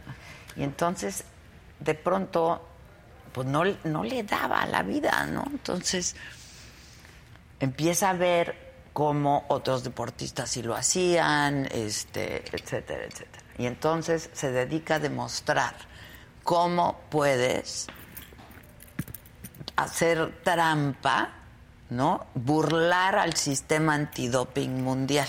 Sí. ¿O ¿Cómo lo Como puedes Armstrong. burlar? Y entonces, ajá, Este- entonces lo exacto. demostró, lo hizo a raíz de lo de Lance Armstrong. Justamente de ahí entonces viene. dice, todos lo hacen. Todos lo Absolutamente todos lo hacen. Pero lo interesante de, esta, de este documental es que este cuate, un americano normal, que pues hacía bici y sí entraba en algunos concursos, pero amateurs, así. Claro.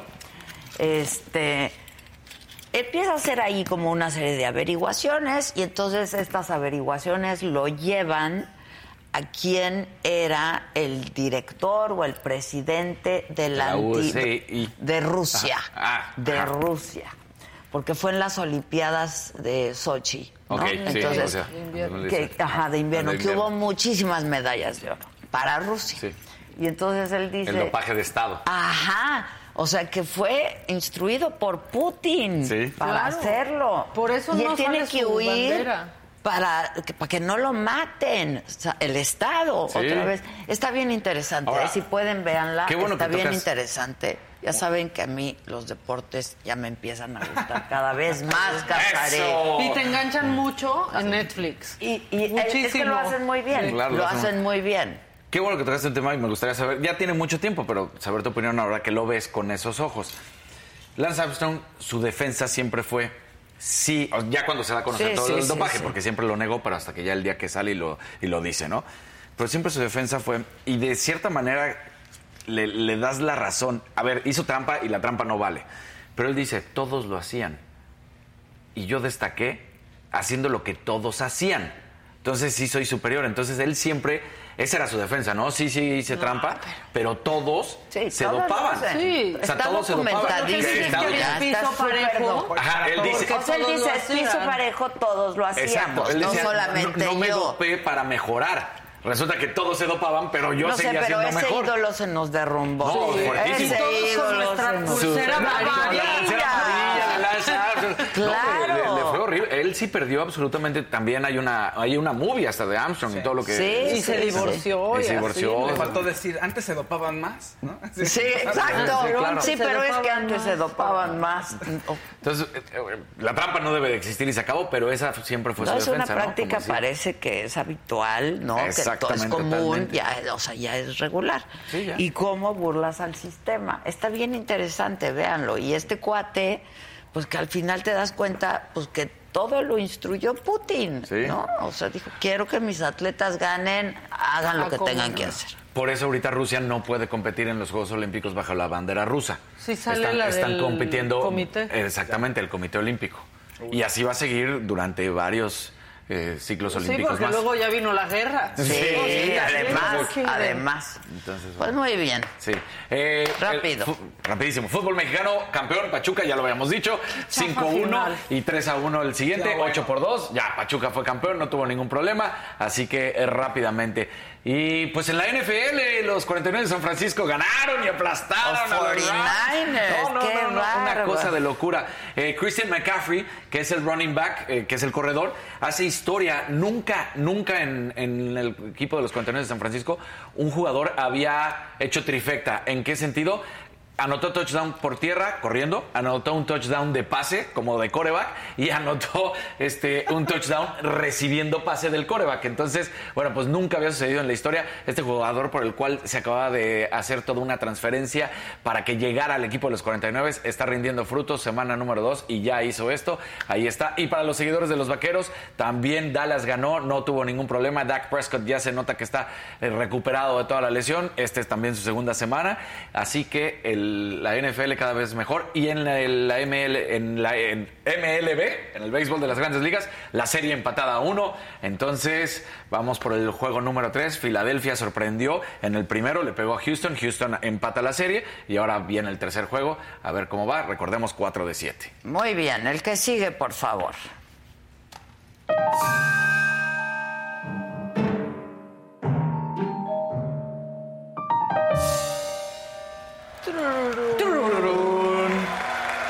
Amigos, jefecita, ¿Qué pasó? amiga de mía. No te he visto, hace- no los he No, no visto. desde el miércoles. no nos has visto. Desde el ¿Y qué sienten? Pues feo. Yo te ¿Qué dije, sentimos? Una desolación. Una desolación. Sí. Ay, es que me fui, ¿qué día? No, Miércoles. miércoles. O sea, nos abandonas con tu desprecio. Sí, jueves no estuve. viernes no tampoco. estuve. Sí. O sea, me fui jueves y viernes. Sábado y domingo. ah, bueno, pero ahí, pues, Ay, mira, qué- ¿qué te digo? Así estaba El yo. niño está triste. ¿Dónde está él? Pero vean, vean. Me fui a entrevistar a la Lupe D'Alessio. Mañana pasamos esta entrevista. No. ¿Cuándo, Giselo? No, mañana hay Saga Live, ¿no? Ok. Este, bueno, ya se las vamos a, la, la vamos a compartir. Estuvo re buena. Estuvo lleno total. Lleno total. Yo vi algunas imágenes de las dos muy guapas en la entrevista que se me enviaron. ¿Te mandaron? ¿Te Sí. mandaron? Sí. Yo tenía mis... Bueno, pero ya estamos de regreso. Venga, Sí. Maca. Venga. Bueno, estamos en el horario de Dios, estamos viviendo el regreso del horario de Dios, el regreso permanente. Se fue el maldito y neoliberal horario de verano impuesto por esos que saquearon el país. Y Lord Molécula lo sabe y se lo agradeció ya al presidente. No. Y ya eh, hemos Al horario puesto- de Dios. Hemos puesto unas ¿Qué no sabe cromadas que es en una macabrón. convención social? Sí, claro. El horario. Pero hay cromada en vivo. Yo dije, es muy temprano para un, es muy temprano para un video porno, ¿no? Pero pues sí, lo Ok. tenemos. Hecho. Felicitarle, perdón, no pregunta, felicitarle por la promesa cumplida de la cancelación del horario de verano. Hoy tenemos el horario de Dios eh, y creo que a- todos estamos contentos, la mayor parte de los mexicanos estamos contentos. Muchas gracias, señor presidente. ¿Cómo? Yo, yo siento que este es de los subnormales que piensa que durmió más. Exacto. Sí, sí, claro. Este. Exacto. Exacto. Pero no ganaste ninguna hora, no vas a dormir más. Nada más va a oscurecer más El temprano. horario Ajá, de nada Dios. Más, más gente va a ir insegura de regreso a su casa. Exacto. Por ejemplo. Por o la las oscuridad. Porque no salimos más temprano de trabajar. Exacto, no. ¿Qué tal? Nos quitó una hora de trabajo el presidente. No, ¿Qué pasó? no. No pasó así. Bueno, fue Halloween, viene Día de Muertos y los políticos lo saben. No, no, ya, todos unos bien desfiguros. caros. Sí. Ya, de verdad. Monreal, Monreal, Eso Monreal. estuvo fantástico. A ver. A la muerte hay que abordarla con humor y con alegría, con fe, pensando en que los nuestros que se adelantaron están disfrutando cerca del Creador la eternidad y elevar oraciones por ellos. Hoy el Senado mexicano está rindiendo homenaje al Día de Muertos. Cinco senadores se nos han adelantado, pero muchos amigos también. Y este homenaje es simplemente para elevar nuestras oraciones y que veamos todos con una gran. Ahora sí que No, muerto era no, más grande. no, no, Sí, no, no, no, claro. ¿Qué onda? ¿Qué, le pasó? pasó? Entre eso y que ya habla como dando la homilía, sí parece un muerto No, de ya, verdad. sí, ya, O sea, la Monreal, ya, de verdad. Sí, ya, sí. Mira, ya lo hizo Ebrardo, ahora vas tú, ya, ya, chole. Sí, sí. Ya Pero no hay más, ¿verdad? natural. Ya. Sí, ya. No, pero Ebrard dijo- Orgánico, Sí, como exacto. te han de decir ahí, tú, para manejar orgánico. Hazlo orgánico. Sí, así como que no pasó nada. Exacto. Bueno, Bueno, Ebrard ya estuvo el de Pintacaritas. Sí, Hace ya. una semana dijo, yo ya superé eso, mejor me voy a la convención de cómics para estar con la chaviza. Dios mío, ahí está su foto, por favor, échenlo en la mole. Ahí está, mira, ¿qué tal así? No sabía ni cuál es cuál, o sea, ni qué personaje es, pero él dijo, con Yo estos que me vienen meto, disfrazados, sí. yo me voy Sí, a no, tomar bueno. foto porque, pues, este, vio la oportunidad y la Parece tomó. que ya perdieron todo el sentido del ridículo. sí, ya perdieron todo el, Disney. sentido del el el completo. No, no, no. Ahí está como el gnomo de Amelie tomándose foto de esta semana en la Ciudad de México. ¡Qué en el World barbaridad! Trade Center. ¿Y quieren seguir con nuestras políticas de calidad? Claro. Claro. Pues ya decíamos el papá del Checo Pérez. Sí. El papá del Checo Pérez, otro representante popular, ahí lo tiene. A ver. Recogiéndolo justo. Mira ahí con la bandera. ¡Velo! ¡Velo! Ey. Y los niños como de, ay, me está asustando este señor. Creo que son sus nietos. Sí, son Bueno, sus nietos, son- ahí está. Pero la esposa sí, la verdad, qué orgullo, ¿eh? También estaría bien orgullosota. Sí, la bien verdad, sí. orgullosota Sí, de mi no. Checo Pérez, la Pero verdad. aparte, imagínate lo que es para este señor esta fecha de Checo, pásame más boletos, es que ando quedando. Sí, Sí, sí, sí, claro, Checo. Papá, ya párale. No, no, no.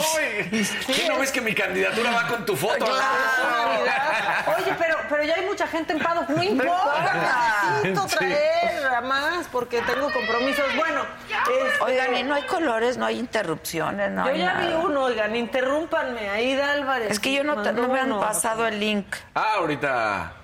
Bueno, me voy a interrumpir a mí misma porque no lo... Aida Álvarez, hola a todos desde aquí, cerca en Chulavista, California. Ah, me gusta que estén en mi tierra querida, Tijuana, y presentar a las personas positivas. Está diciendo. Cáiganse Claro con otros yes. colorcitos, por favor. por favor. Cáiganse. Bueno, Cáiganse. Bueno, tenemos más... Mándenme el link, ¿no? Cabrón. Bueno, este... ¿qué pasó? Yo ya entendí... En a chinga, en este chinga, chinga, chinga. Expanista que es Manuel Espino y ahora es más morenista que AMLO y Alito juntos. Ah, Y quiero que escuchen lo que dijo y ahorita les voy a dar un poco de contexto qué es lo que buscaba con toda esta verborrea. A plantear es que nos abramos a la posibilidad de los acuerdos, no de cualquier manera, no con cualquiera, y que no eh, materialice los acuerdos tampoco cualquiera. No es seguir el criterio, como me han dicho, es que eso es aplicar el criterio que el fin justifica los medios. No, no es eso. Es aplicar un criterio que, que hace años, no sé si todavía, la iglesia le llamaba del segundo efecto, que acepto, acepto consentir, eh, que para conseguir un bien mayor, consiento un mal menor, pero que me ayude a resolver lo peor, acepto un mal menor. Y aquí tal vez el mal menor que habría que aceptar, pues es dialogar y acordar con ellos, y se puede, atendiendo sus intereses también, que los tienen, los tienen. Y ahorita hablaré brevemente de ello. Entonces, es aceptar la propuesta. ya Pues con ahí, eso, En el ¿no? Foro Internacional Seguridad y Justicia, tal vez el presidente lo escuchó y por eso fue a Badiraguato. De- exacto. Oye, no, pues, a ver, pues en todo caso que se legalicen las drogas. Claro. Sí. ¿No? Sí. Y entonces ya pu- puedes ver quién, cómo partes el pastel. Pero, pues, ¿cómo dice una cosa de esas? Y Bueno. examen sorpresa, amigos. ¿Quién es Ah, el sí. secretario que siempre se nos olvida? Tal vez hasta ni siquiera se van a. Mm, Es mayor. Es mayor. Alcocer. Tiene un subsecretario. Perfecto. Bueno, pues él dice que México tiene un, un sistema de salud que No, ningún bueno. otro país tiene. ¿Y saben qué? ¡Es cierto! Razón. Ni Guatemala, razón. ni ningún país. Nadie. Escuchen, porque aparte, escuchen con atención que dijo otra cosita. No quiero que se les vaya. un nuevo modelo de atención no visto en ninguna parte del mundo, es hecho en México para los mexicanos, con lo que se espera un avance sustancial, y de eso estoy seguro, en la integralidad de la atención a la salud y en un menor y más notable acceso a la atención médica gratuita, sin cajas de cobro, en personas... Ya que no salga, no. ¿Cómo favor. un menor acceso? Bueno, ¿Quién le escribió su De, discurso? de todos los idiomas que existen, decidió hablar con la verdad. Sí, exacto. Un menor, menor acceso a la salud. que salud. Lo dijo bien, lo dijo Qué bien. barbaridad. Fue- fue realista, fue. Tuvimos fuentes brotantes este fin de semana, solo que en el sistema Kutsamala, vean, nada más se ve No. espectacular. A ver. La fuga de agua. No, no, no, no, no. De O sea, por sí. Dirían ustedes, es la nueva atracción. el- No, turística, no. Es, no. es no. nueva atracción, no se estaba mojando nadie. Híjoles, de por Era- sí. Los problemas, La falta sí. de agua. Sí, sí, sí, sí. Qué- qué lástima. Y como siempre se tardaron muchísimo en arreglar, Ah, porque no, no, hay cosa que se tarde más El agua, la que arreglar agua. La fuga una de agua. fuga Fuga de agua. Tengo Y los dos, macabrones que nos van a hacer en casa. Bueno, rápido. Uno que está, la verdad es que está muy fuerte, sucedió en la Expo Feria Día de Muertos en Teloloapan, Guerrero. Hay 25 personas heridas. Dicen que de gravedad, aunque las autoridades vean nada más un columpio Sí, claro. volador. Aunque después salió el presidente municipal, este Homero Hurtado, a decir que nadie está grave. Yo no puedo creer que nadie. Que cómo no va a estar grave esa caída, claro. Después ¿Qué? de esa caída. Y la gente como que lo ve y no entiende qué está No, no pasando. entiendes. Pero algo está sucediendo en estas ferias. Hay cada vez más accidentes. cada vez hay. Sí. hace Pues lo que está sucediendo es que no hay les dan- seguridad. no les dan mantenimiento, no, No dan, saben a exacto. quién contratan y pues ahí va la gente. Liliana Costa. Un azulito. Eso, así Un nomás? azulito. Sí, mensaje. sí, nada nada Muy más. bien, mujer de pocas palabras, muy Sí. bien, admirable. Y rapidísimo, se desquició ayer Reforma en la noche con, una, con las motocicletas. Vean lo que pasó en Reforma, que aparte les valió que ya empezaron a bloquear este los policías desde hace tres noches. Es que ver- Lo están usando como pista de carreras. Oh, no ¿cómo está crees? pasando absolutamente nada. Desquiciaron insurgentes, reforma, no hay quien los detenga. ¿Pero qué es? No hay quien Están los detenga. nomás. o sea, Simplemente no pueden. Y ahí están las trocas. Y la Dos policía. polis, ahí están Ve, dos ahí- polis, así no, como que no. dizque- Nadie los está deteniendo. les vale. Aquí Les no hay vale. respeto a la autoridad. El poder lo tienen nada. ellos. Está, ahí hay otra patrulla que está cerrando el paso. Se van por la lateral, Sí, se van claro, por otro pues, lado. Les vale.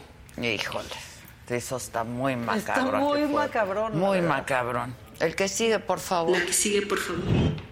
Venga, aplausos. fa-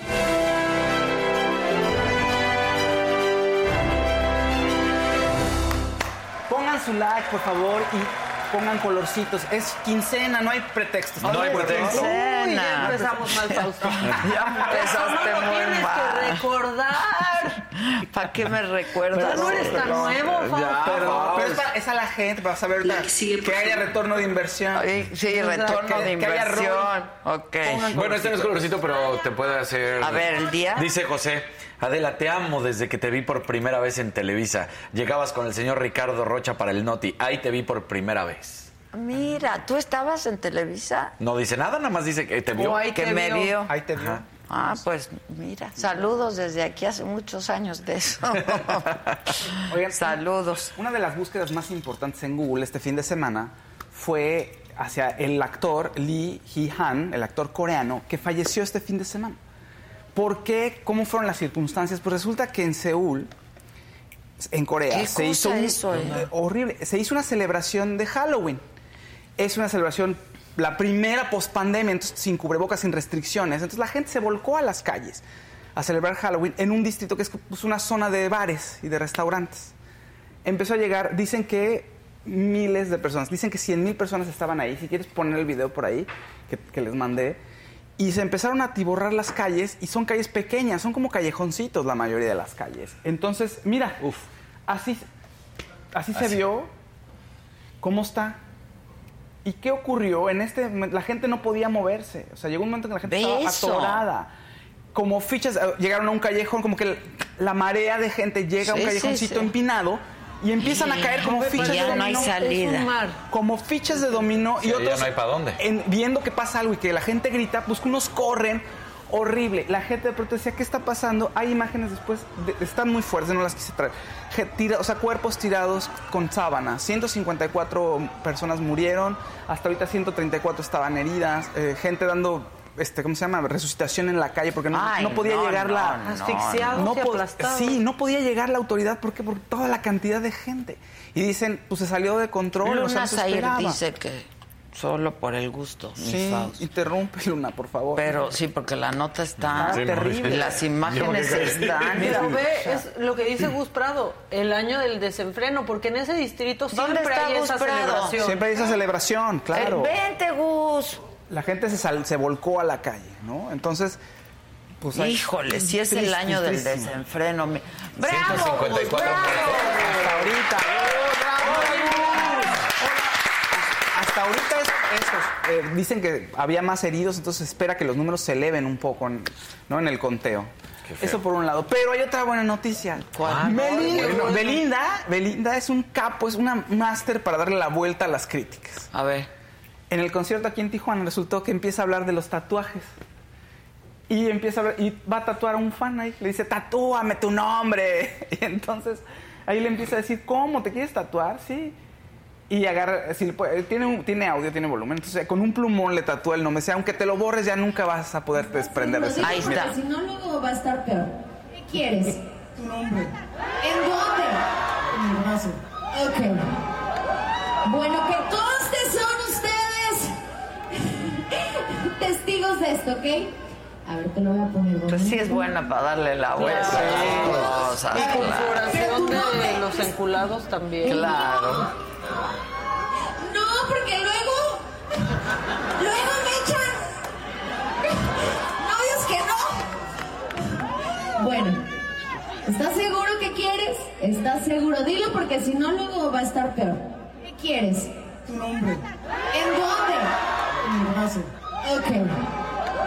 Bueno, que conste son... Lo manifestó. Pues sí, lo Sí, Sí. No adoras que le da la vuelta a las cosas. Además, un estereotipo, pues es misógino lo que le, le achacan que deja a los hombres y que los vuelve locos, como mala mujer, ¿no? Es misógino el Bueno, presidente pues diciendo, sí. le voy a A pedir permiso a a Belinda. Belinda. ¿no? Sí. Cuando si fuera un hombre sería, ah, mira que va, de mujer en mujer, bravo, y le aplaudes, ¿no? Pero Y ella pues es se los liga y los deja muy Claro. tristes, Sí. pues cada quien. Y ellos se quieren no, tatuar, como Exacto. Belinda estuvo aquí. Claro. Después ya no. Pasó por aquí. Un amarillito, un amarillito. Javier Eso. Alamillo Cruz dice, aquí va mi segundo amarillo del día. Wow. ¡Viva Tijuana! Viva ¡Viva Eso. Tijuana! A ver que se vea a los Sí, tijuanenses. venga, échale sabor. Paisanos, paisanos, tráiganse. Venga, Bueno, venga. ¿qué más? Oye, murió Jerry Lee Lewis. El gran rockero murió 87 años, causas naturales. Ahora sí con su familia. Y aquí quiero aprovechar para decir que fue la- el primer artista de la música pop, de la cultura pop, que fue cancelado. Resulta que en el, plen- en el pico de su carrera decide casarse con su prima de 13 años. De 13 Dios. años. Ay, caray. Y llega. Dios mío. Todavía estaba, Lolita. Todavía estaba casado. Lolita. Lolita. En ese momento todavía estaba casado cuando inician la relación con su prima. Tiene una gira en Inglaterra, 1958. Un periodista se, oye, ¿quién es esta chiqui- chica que pues, es una niña que va con todo el grupé? Se, se descubre. Un azulito. Que es Elina, Liliana Acosta, felicidades, noticiero real. Vengan a Guadalajara. Sí. Y, claro. Azulito. ¿Sí ir? Sí. Sí, Sí. sí. Seguimos con nuestro tour. Sí. Periplo. Y Gerardo Rodríguez, también un azulito. Ok. Y, Y se el- descubre esto, cancela el tour en Inglaterra, en Estados Unidos empieza a ser baneado, es cancelado de todas las estaciones de radio y ya su carrera en el rock ya no es la misma. Tarda como unos 10 años más o menos en recuperarse y ya no en el rock, sino en la música country, pero ya no es el mismo, ya no llega a un top este, 20, por ejemplo, a ninguno de sus éxitos. Ah, lo cancelaron. Lo cancelaron. Pues sí, está para cancelar y ¿Cómo para no? meter a la Sí. cárcel. ¿Qué hacía con Una Y- niña de ¡Ta 13 madre! años. Este, se- Estábamos enamorados. Lolita. Pues Lolita. Luis de. Exacto. Sí, se dice que en, en donde él viene, digamos, en su, así que en su pueblo, pues él se casó a los 15, 16 años, Jerry Lee Lewis.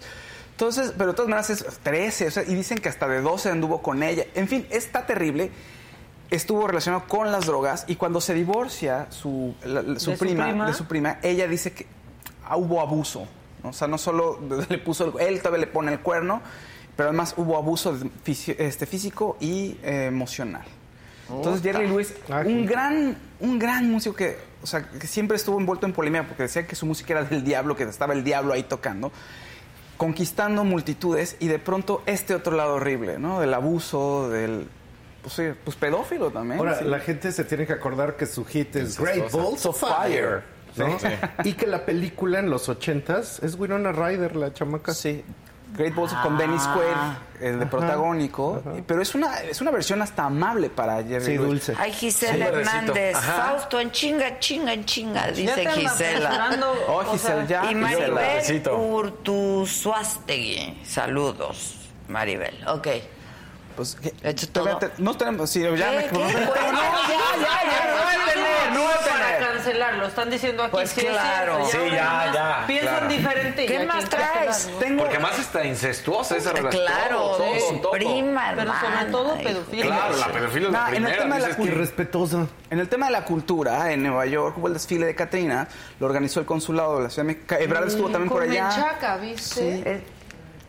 Entonces estuvieron en el metro, este, hubo un, tenemos por ahí un videito si lo puedes poner, digo, nada más para que se vea, estuvo presente en el Rockefeller Center, hubo exposición de Catrinas y alebrijes, todo muy bonito. ¡Qué México llegando hasta allá. Ahora, lo interesante es que estuve investigando y el origen de la Catrina fue primero eh, con posadas. Míralos en el metro. Míralos. Sí, Sí, con posadas, Posada en claro. 1912, pero además era una crítica y era la Catrina Garbancera. ¿Qué quiere decir? Que se refería a personas de clase social baja que quería- tenían aspiraciones fifís. Ah, Entonces, era muy, una ca- muy Catrín, de ahí Sí, sale un Rosita, Catrín. dice el presidente. Un Un Rosita. Venga. Jessica Castro, gracias Adela, a su excelente equipo y a, mi, paisana, un abrazo. Ah, Eso. te hablan paisana. Paisana. Pásale, paisana. Y entonces Venga, después eh, Diego Rivera ya este, completa la figura, le pone el atuendo, que es la que conocemos ahora, ¿no? Con el mural de Sueños de una paseo Sueño de un dominical. en la Alameda, exacto. Entonces, qué chistoso que dominical. primero es una crítica social a la gente que quiere ser más y quiere ser fifi, y ahora todos, hasta en la 4T, son Catrinas. Catrines. aspiracionistas. Sí, claro. Muy Catrincito. Igual y no le en la historia. yo a Suart.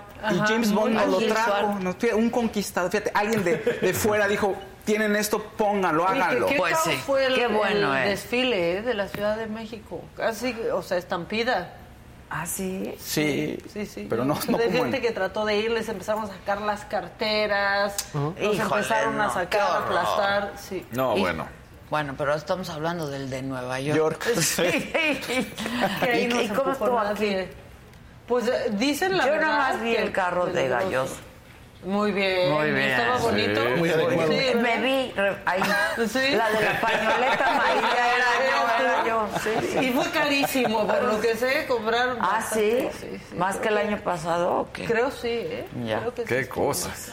Oye, mi gusto, pues qué gusto tenerte Eh, por igualmente, aquí. qué gusto estar acá Y en me da mucho gusto porque te voy a presentar a un tipazo. Así es, alguien que tiene una obra extraordinaria. Yo la verdad, este, bueno, ya les voy a contar cuando esté él aquí de quién se trata, quién le hace un lugar. Vente aquí bien junto a Maca. Véngase. Ah, bueno. Véngase, quiten entre el cojín ese, no sirve de nada. No sé si lo quiere. Véngase.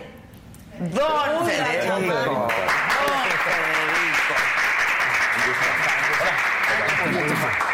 ¿Cómo estás? ¿Cómo estás, Igualmente. queridísimo? Muy bien. ¿Cómo te va?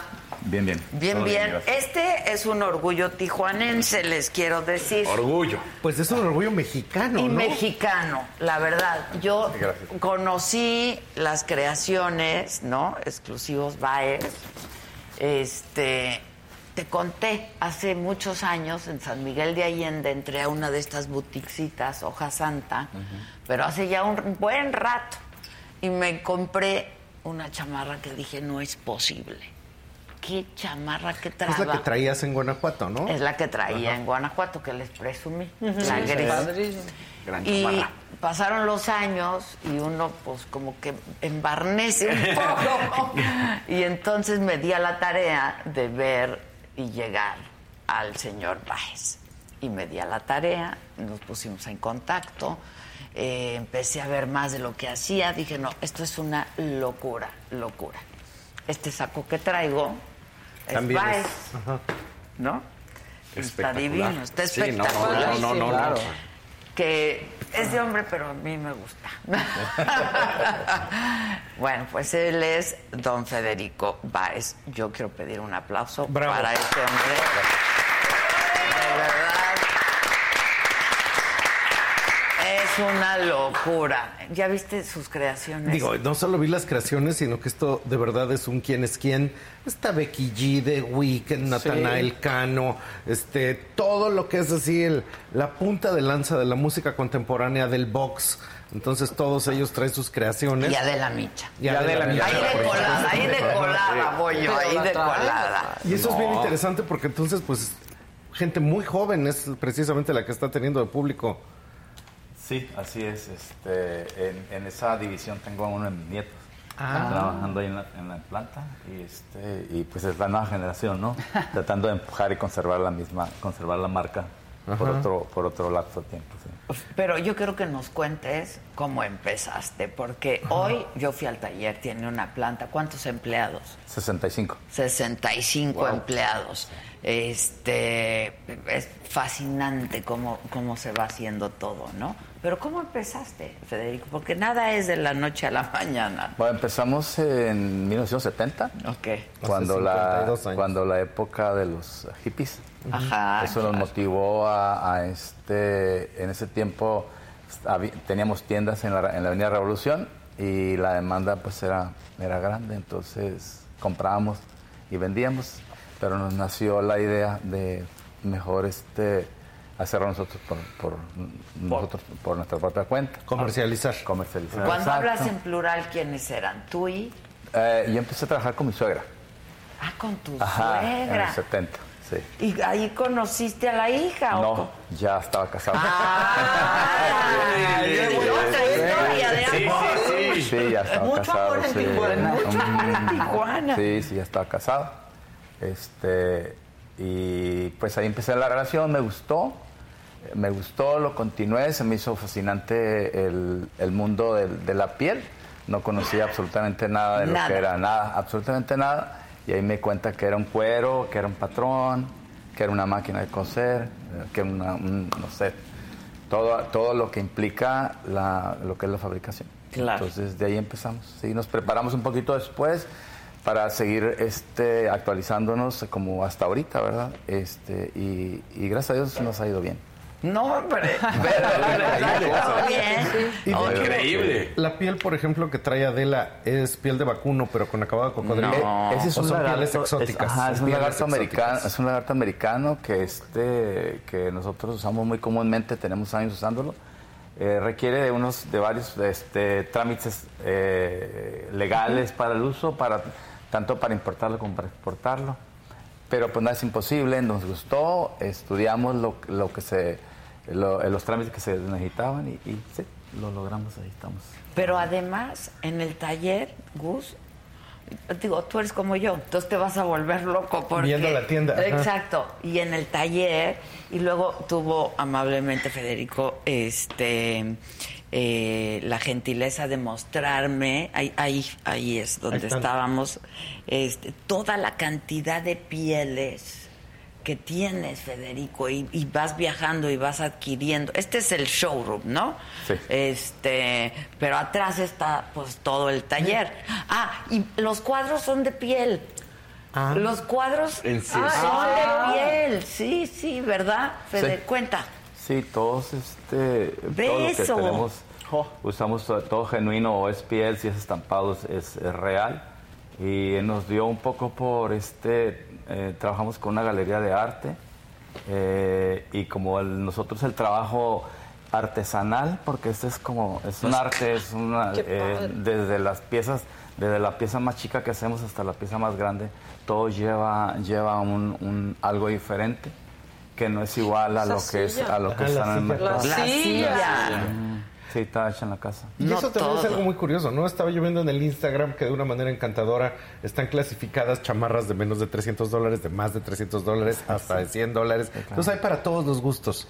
Pero de hecho hay muchísimas prendas que tienen una cantidad de trabajo Yo quiero esa. Como todo eso que tienen los pequeños Fede, estoperoles. en ¿no? blanco. Claro, sí. Es en blanco. Imagínate, es en Qué blanco. bonito esto. Y todas Uf. esas líneas que digamos que son más de fantasía, pues por supuesto gente como Adela se las puede poner, Yo sí, pero también yo- eso es lo que va ve al la mundo del silla. espectáculo, No, ¿no? y esa silla. Claro, sí. Y este, tenemos mucho, mucha demanda. En, en- de hecho, somos más conocidos por, por ese tipo de trabajo, con mucha, con mucho, mucha arte en- a- arriba, este, que lo, que es lo básico, ¿no? Ah, mira. Ajá. Manejamos pieles, pues, de todo el mundo. Yo tengo una este, inmensa curiosidad por lo que se está usando. Y me traigo, me traigo muestras y luego pues ya si me resulta traigo cantidades, ¿no? Pero, pero sí este tenemos pieles de Italia, de España, Ve de la Francia, cantidad de pieles. No, no, está impresionante. de, de todos los, de, de todos los, los productores de, de pieles en el mundo. ¿no? Y por supuesto, Federico, en esto que dices de la profunda curiosidad por todo lo que se está usando, pues lo que usan en los conciertos, eso va a provocar que eso se vuelva tendencia, ¿no? Sí, así es. Desde hace tiempo que lo estamos manejando. Este, hoy hay más, este, más ah, comunicación. Ya se, se podemos enseñar un poquito más el producto de lo que hacemos. Pero sí tenemos años trabajando y, y el- la demanda en, en- en exportación para Estados Unidos y Europa, esa es, eso es lo que, Ah, lo que ah, la gente ve, nos pide. ve esa bomber. ¿Esa para quién era, Fede? Esa la hicimos para, este, creo que es de un equipo de, de, de básquetbol. Lakers. Sí, los por lo que veo allí. Lakers. No, no, porque. Esa no, esa no, pero la, la anterior que está diciendo ella, sí, de Lakers, pues trabajamos con una compañía que tiene, es una marca registrada y este, ya tenemos años trabajando con ellos, nos ha tocado hacer desde los Bulls para acá, Ajá. eh, nos ha tocado hacer todas las, todo lo que son las ediciones especiales, hacen campeonatos, este, ahora que fue el 75 aniversario. De la NFL, nos tocó hacer las 75 piezas para todas las celebridades. Ah. Todas. Ajá, todas, las, todas y cada Pero una. eso es un nivel de licencia increíblemente sofisticado. Sí. Imagínate el regalo Sí, sí, especial sí, sí. que hacen Ve. para Ahí está, ahí se ve abajo el logo. Sí, Ajá. también es- esa es para, para este, para, es, es, eh, personalizada para un jugador que va a regalar siete piezas que son únicas y la estamos trabajando. Y ahora, por supuesto, en ese tipo de prendas, pues son cientos de pequeñas piezas que se están ensamblando. Sí, claro. Lo sí, cual sí, requiere sí. una labor extraordinaria de el tiempo sobre adelgazamiento, todo, sí, el cocido, tiempo, ajá. etcétera. El- el con- el- ¿Y cuáles pueden ser las más complicadas? ¿Hasta cuántas piezas puede tener una creación Baez? Pues asumimos una que tiene... ¿esa cuál era? La que estaban 600 haciendo. colores diferentes. 600 colores diferentes hicieron una Que chamarra. Sí, este, lleva, lleva como cuatro días, como cuatro días, de cuatro a cinco días para hacer una, pero con un grupo de ocho. Wow. O sea, un tiraje de 8. Ajá, sí.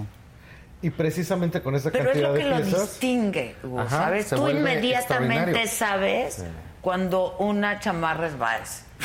Sí. La verdad, lo Lechura. sabes. Sí. ¿eh? Lechura. La- todo, o sea, lo sabes. Y por supuesto fue intoxicantemente delicioso entrar a la No, tienda. a mí me causó muchos problemas. oler. A mí me ¿no? causó mucho. Ah, sí. Oler la piel. Oler la piel es una maravilla. Y ¿no? te causó muchos problemas porque quieres todo. ¿Quién- todo, ¿verdad? Sí. ¿Verdad? Todo, todo, todo. Entonces es tú un necesitas un problema. puente aéreo. Un puente aéreo. Exacto, Tijuana. ya un puente aéreo.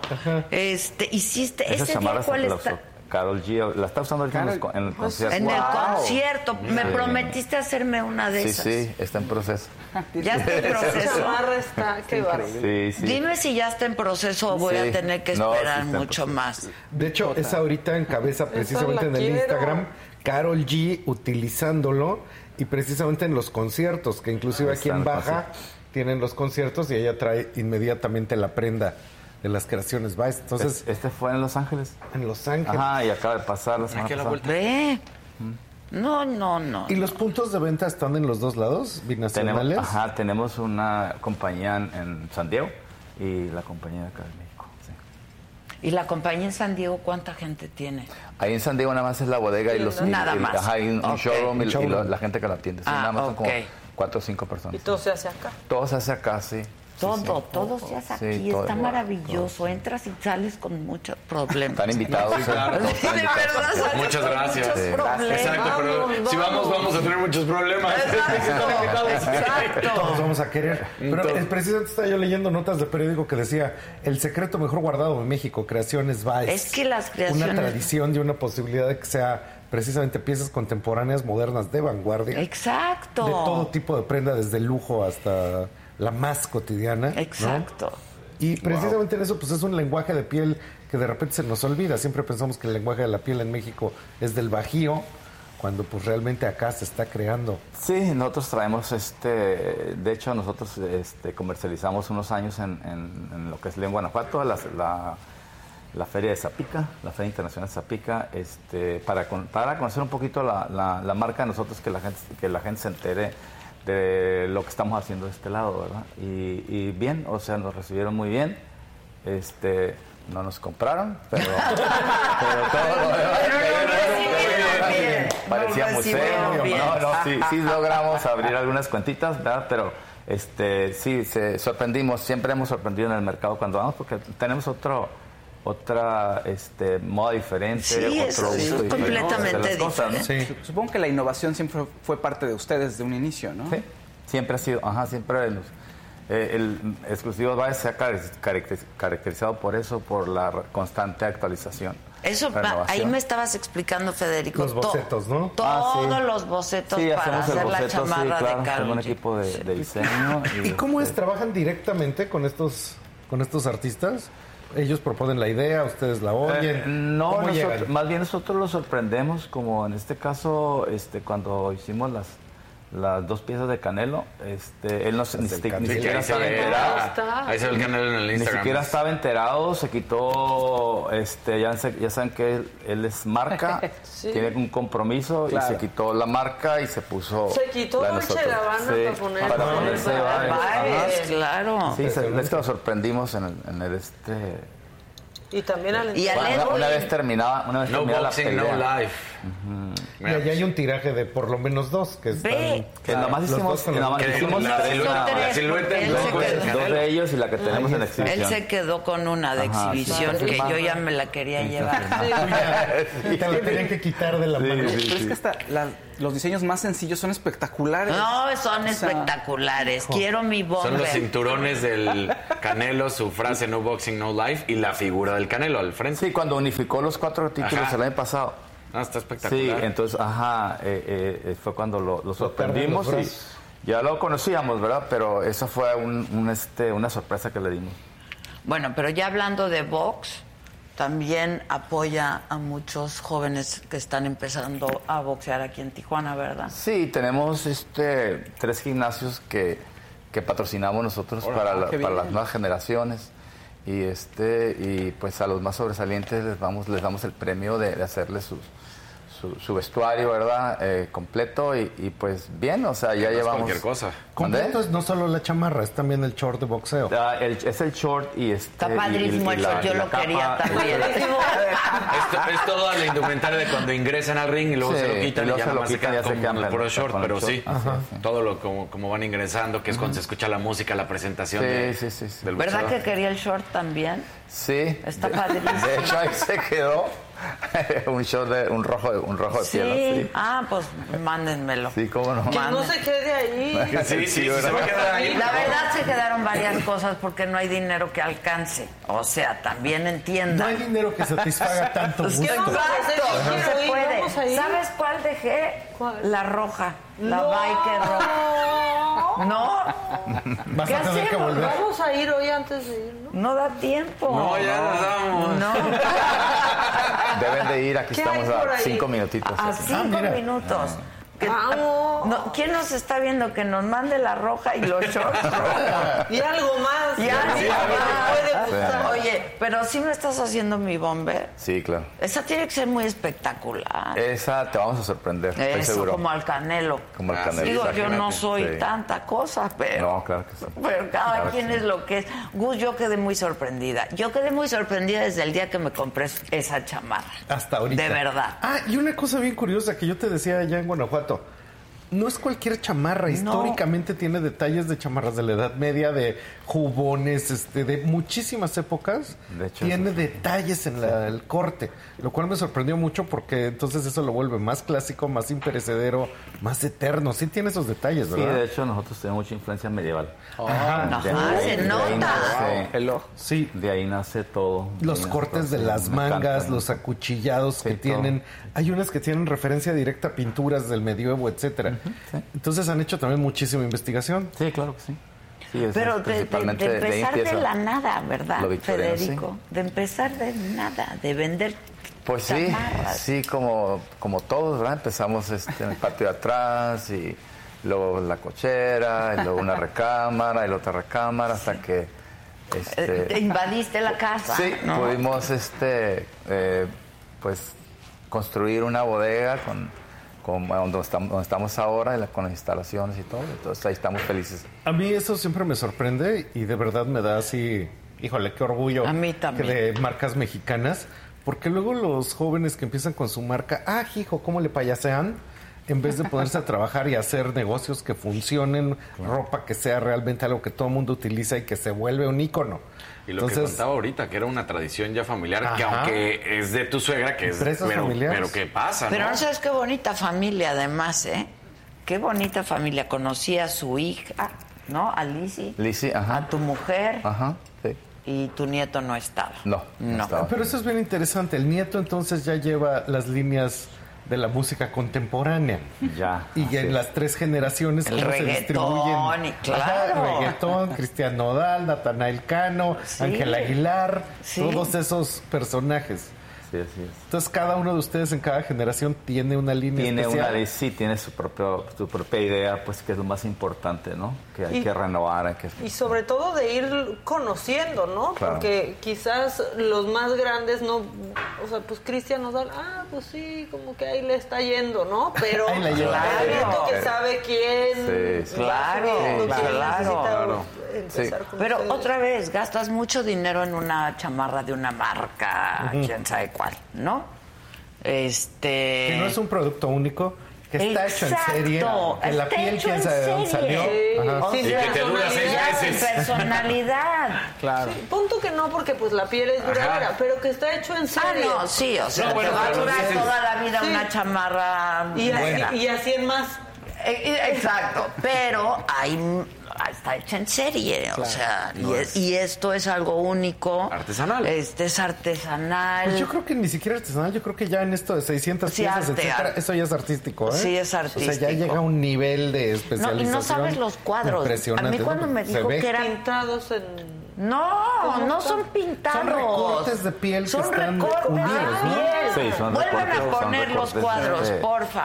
Y están Eh, unidos como pegados. quería- No, No, los- no, fijamos y los cosemos. Los- ah, mira, Sí, los claro. fijan y los cosen. Sí, tenemos que coserlo para poder Cocido. estirar, montar y que, queden- Claro. que queden bien y que tengan. Pero eso, de hecho, es una pieza solo para el showroom o también lo hacen para afuera. No le ha hecho a, a gente muy importante. Normalmente los, los cuadros los hago, los hago por- porque me gusta para tenerlos ahí en, en exhibición, pero de vez en cuando pues me lo quieren comprar y pues a lo mejor a veces me animo y lo vendo.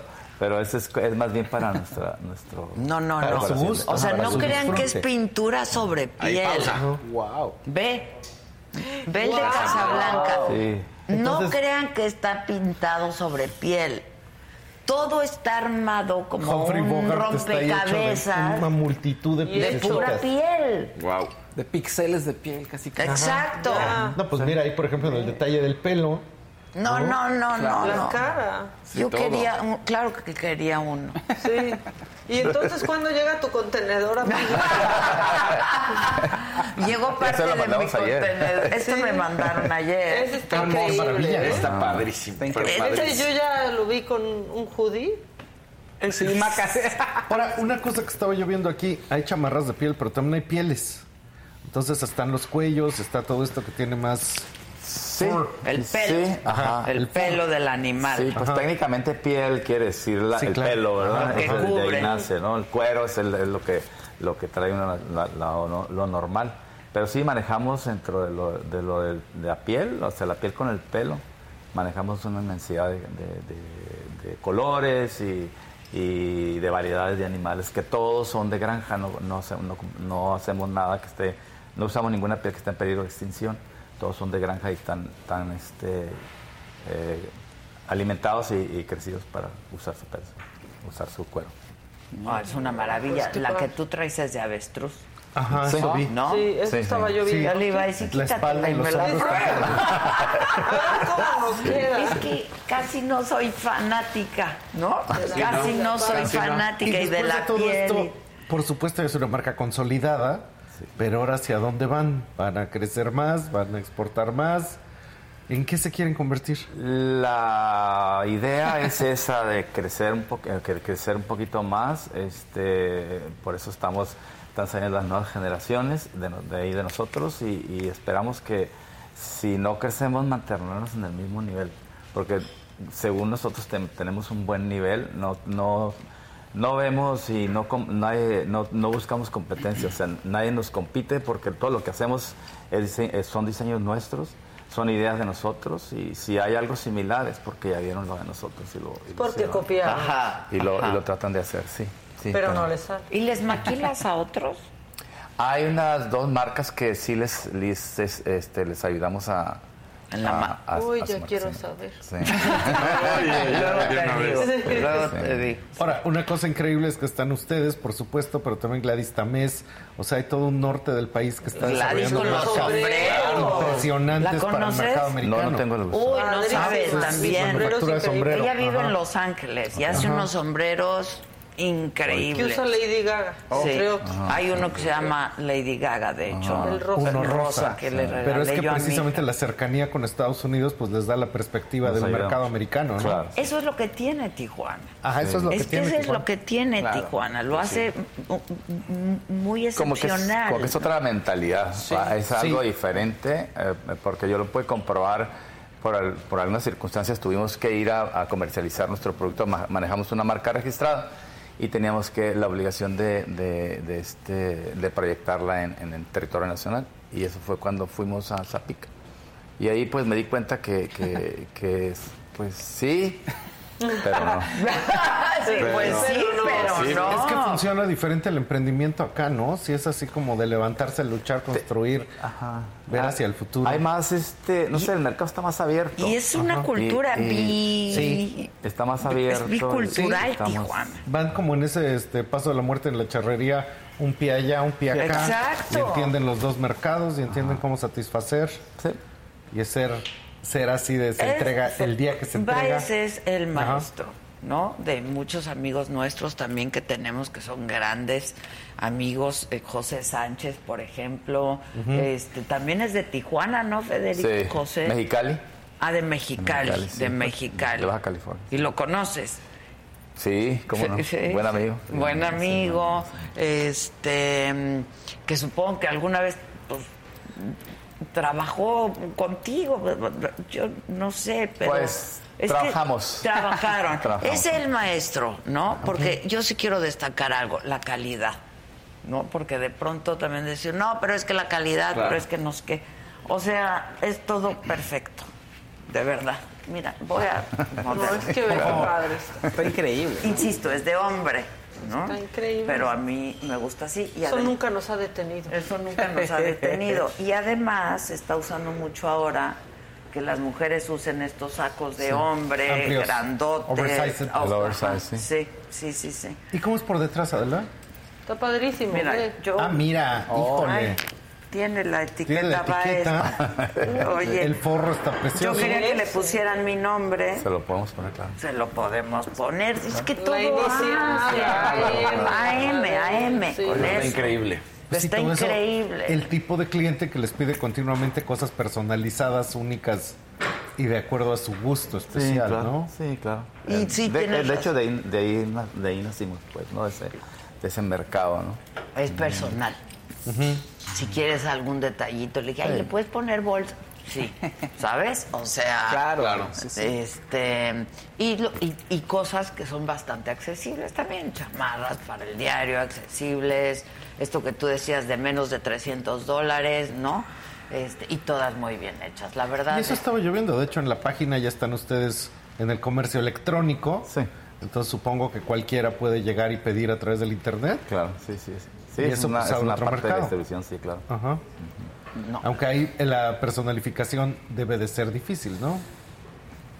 Pues eh, no es fácil, pero para nosotros es algo, algo regular, algo, algo normal, ¿no? Que tenemos todos los equipos, eh, todo el equipo para, para poder este, hacerlo, ya sea personalizarlo a mano, tenemos este, máquinas láser, bordadoras, Sí, y así, sí, ¿no? entonces Es, es sencillo para nosotros, estamos ahí. Adela y yo lo hemos hablado seguido, pero la mística de la piel, la posibilidad de cuánto dura. ¿Cuánto es el mejor Sí, claro. material, es el único realmente sustentable. Va a existir, una chamarra te va a durar toda, Toda la, vida. la vida. No es así de compras y ya se acabó. No. Justo ese argumento y, uso y se ve hasta más bonita, ¿no? no.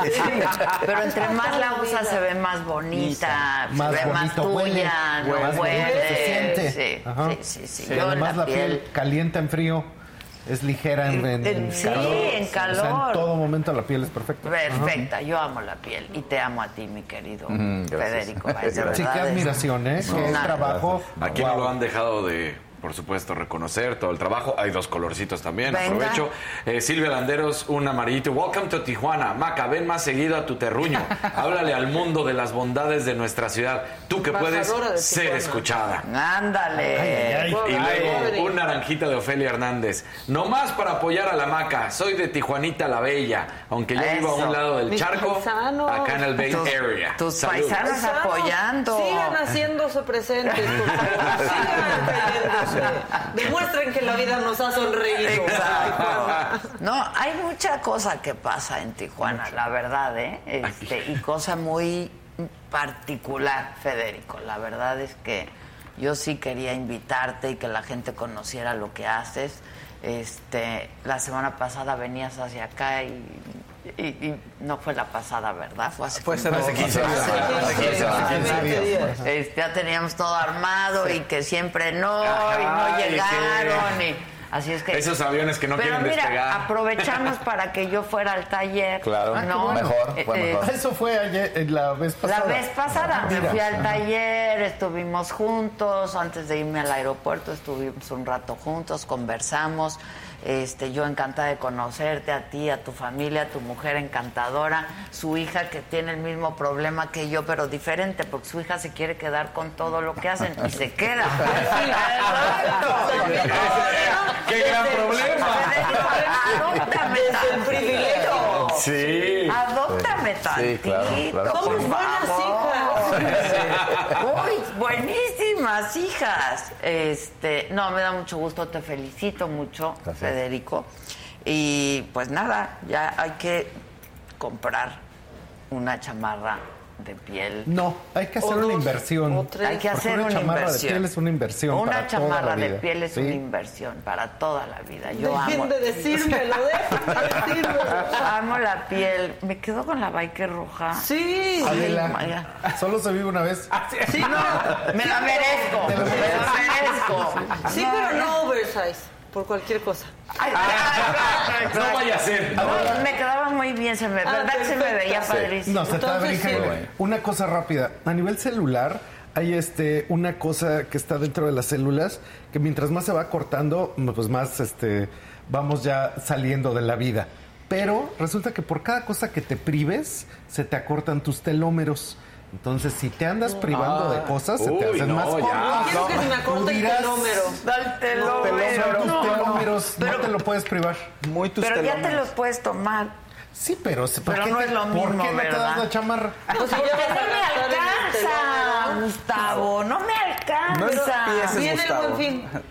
Viene el Bien, buen fin, O haz sea, una planeación más a la salí larga. con Black 10 Friday. piezas.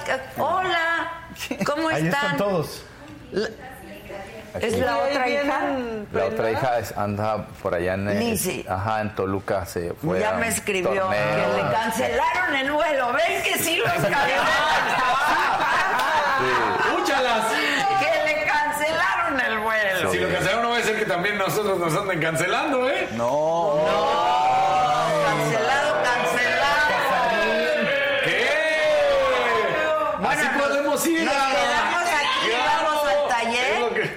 Susan, habla con Dani. Voy ahorita. ¿Eh? Estoy esperando que me den mi luz verde para ir. ¿Para irnos o para ir al taller o para irnos? No, si, si nos quedamos vamos al taller. claro. Digo, es peligroso, es peligroso, pero Nos daría mucho gusto. paso a tarjetazos. yo salí queriendo 10. ¿Diez? Aparte 10 piezas, ¿verdad? Sí. Son las cosas que pueden hacer llorar a Adela, yo se los digo. Sí. No decidirse eh, Lloro, o, o lloro, aceptar lloro. que va a gastar porque las quiere, o sea, por las dos razones se puede llorar. Sí, pero pues no 10, no se puede, ¿O hija. diez? Hay que tener ¿Verdad? que... Es que me probaba y me probaba y me decía, Adela, y Federico me decía, pero pruébate este, y pruébate Y este, este y otro. pruébate este. Adela, hay que tener lo que se deba.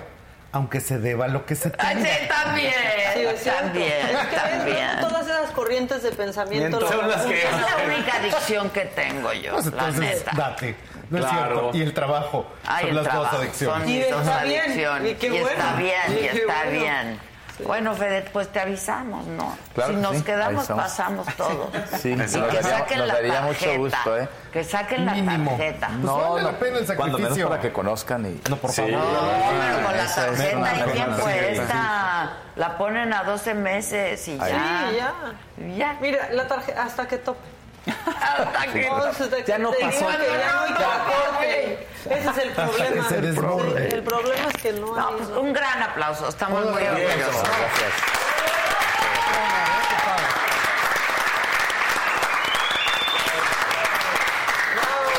Sus redes. Sus Para redes, porque. ¿dónde Sí. compramos? ¿No? ¿Dónde los pueden seguir? ¿Es en Creaciones Baez? No, pues eh, nos pueden encontrar en, en Instagram como Exclusivos Baez. Exclusivos Ajá. Baez en Instagram, sí. Sí. Y pues en sus redes, Y en, su red página, social, en sí, su la página, ¿no? claro. Ajá. No, ya. Exclusivos Baez, o sea. Exacto. Exclusivos. Baez. Y ahí pueden también ya ve- comprar en línea. Hay un Uy, saco de hombre, creo que es de los primeros que salen en el Instagram. Ese negro. Ese café. ¿El negro? No, el café. ¿El café? Ese, ese. El café en medio. Además, ay, El que trae, el que trae zipper. El que trae zipper. No, ese. Ese. El de ese. Ve eso. No, pues sí. Adela, ya cierra los ojos, ya. Ya. ¿Y si me haces uno de esos? Claro, claro que sí. Mira, no que yo te quiera comprometer aquí enfrente de nadie. Qué bárbaro. Pero mi bomber como pa' No, cuando vas- estamos, estamos en eso. Yo creo que en dos semanas, porque todos, Órale. todo se está haciendo a mano, todo se está, se está creando todo. Regresamos, regresamos a por ella. A por ella. Ese saco. Está espectacular. Quiero ese saco. ¿Lo tienes, Fede? Sí. ¿Lo tienes físicamente? Ese es un abrigo, este, es de, creo que, sí, es un abrigo, abajo, abajo la rodilla, sí. ¿Cuál? 45. no, no, no. Yo necesito ese. se puede ¿Me lo mandan ese? Pero, pero ¿a dónde? ¿Aquí o a México? ¿O ¿Cómo hacemos? El problema es que nadie dice que no. a mí. No, y todo se te ve padrísimo. Pero es que me probaba y me probaba, ¿verdad? Su, su esposo es increíble también. Qué linda familia, de Gracias, verdad. Lo fel- te felicito muchísimo. Muchísimo. Muchas gracias. Gracias. Y otra, otro talento tijuanense que está aquí con nosotros. Este, vas, Faust. Otro solito si quieres mientras. Ah, a ver. No, ya llegó Carolina. Ah, ya. ¿no? Ah, bueno. ¿Dónde está? Aquí está Carolina. Fede, si te vi. quieres ir, si te quieres quedar, lo que tú Me quieras. retiro. ¿Te retiras? Tengo que continuar. Pero para mandarme ese. Claro que sí. Sí, yo quiero ese, ese abrigo. Nadie sí. me lo enseñó, ¿eh? No, igualmente estamos para servirte, estás invitado No, ahí, ¿eh? estoy teniendo muchísimos problemas. ¿Qué tal se ve este? placer, Muy ¿eh? bien. Gracias. Está increíble. ¿Qué tal se ve? Ahí veo cosas, ahí veo cosas. Fede, querido, muchas gracias y muchas felicidades. Gracias. Se te admira muchísimo. Qué gusto. Muchísimo. Gracias. Hasta luego. Hasta luego. Y Carolina Díaz ya está por ahí. Vente, Carolina. ¿Cómo estás, Carolina? Otra.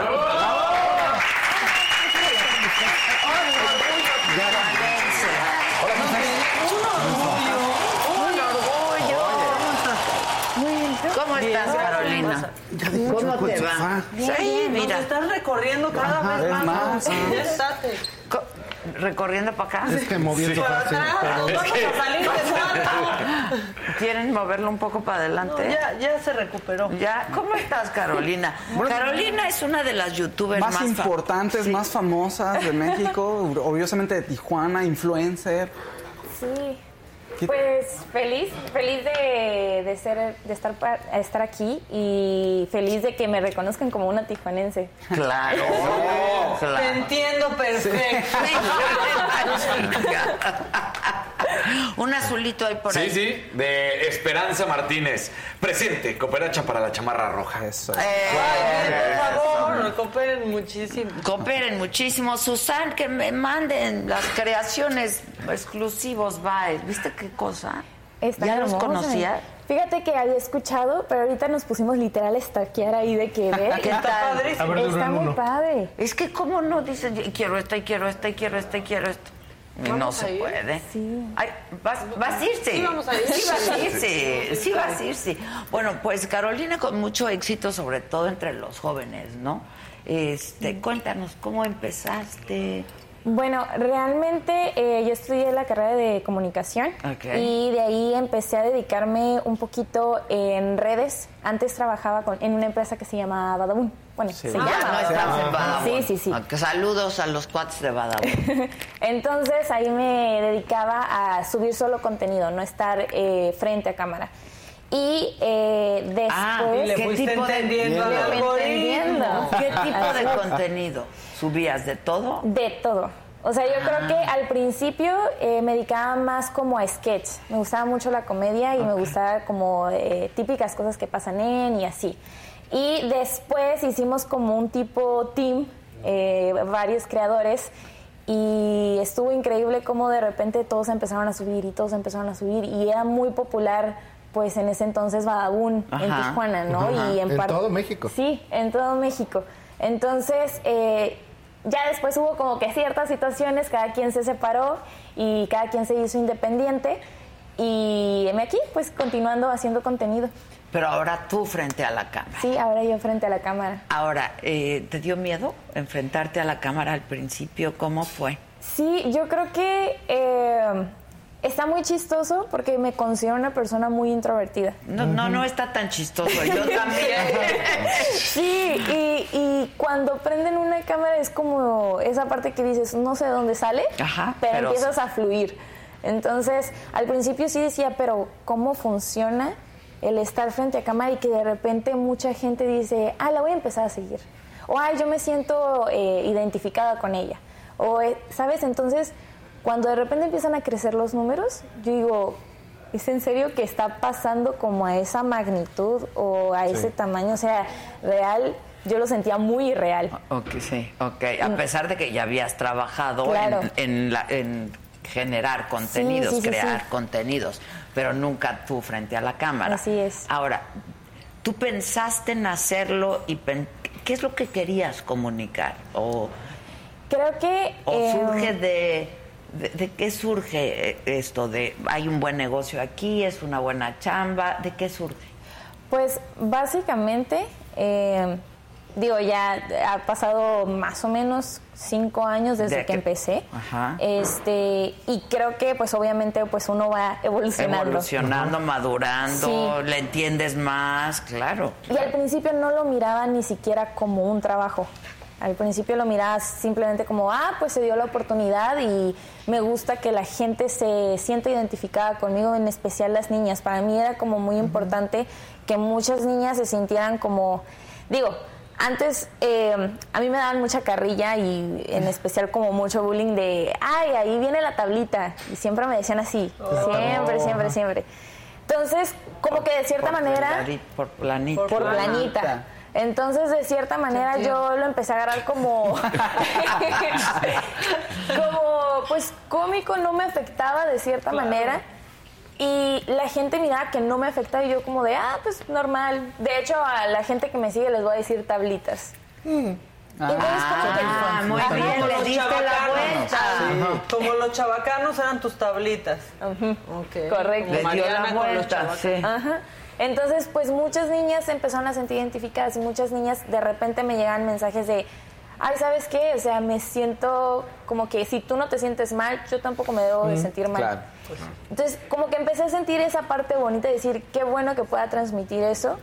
Y de ahí dije, ok, el que las niñas se sientan tal cual, o niños también, Que que, se sientan... adquieran y se acepten y como sí, sí, sí. Que tengan interlocución, tengan con quien hablar. Así Y es. que confíen, ¿no? Exacto. No, Entonces, y también ver que están molestando a alguien por la misma razón por la que te molestan a ti. Está mal, pero te ayuda, ¿no? Ver cómo claro lo que está te ayuda, enfrentando claro, esa sí, persona. claro. Sí. Ahora, una cosa que me sorprende mucho de ti es que yo siempre digo que influencia es transversal, o sea, tiene que estar en todas las redes. Y en TikTok estás de enorme, en Instagram estás de enorme, en YouTube es una cantidad de followers, pero son lenguajes muy diferentes, ¿no? Sí, son, cada plataforma es muy diferente, eh, pero yo creo que algo que tienen que hacer los creadores de contenido en general es siempre como, pues ahora sí, a- adaptarse. Y que- experimentar. Claro. O sea, Sí. ahí el resultado es de volada. Te das cuenta, esto Claro. funciona aquí, no funciona aquí, esto funciona aquí. Y hay gente, la verdad, que sí le sabe al algoritmo, ¿no? Que Claro. funciona, o sea, cómo funciona, etcétera. ¿Tú hoy ya tienes un equipo de gente contigo? Son un- Sí. A ver, cuéntanos. O sea, por ejemplo... ¿Empezaste tú solita con tu celular? No, eh, bueno, primero pues era pues eh, con Badabun Ajá. y pues ahí era un equipo enorme. Cuando nos hacemos de manera independiente, eh, yo literal traje a mi mejor amiga y era como de que tú me grabas y mientras así nos vamos. Después de que, ¿sabes qué? Ya se nos está eh, juntando, pues ahora sí que la, La chamba. ajá. Entonces, eh, ahora hay que tener a alguien que nos ayude a conseguir todo. Y de repente, no, pues productor y eh, ahora la persona que nos edita. Ahorita no somos tantos porque realmente como que decimos, tú solo eh, consigues todo, tú grabas, eh, dos personas editan, tenemos un diseñador, o sea, como que nos dividimos bien el trabajo.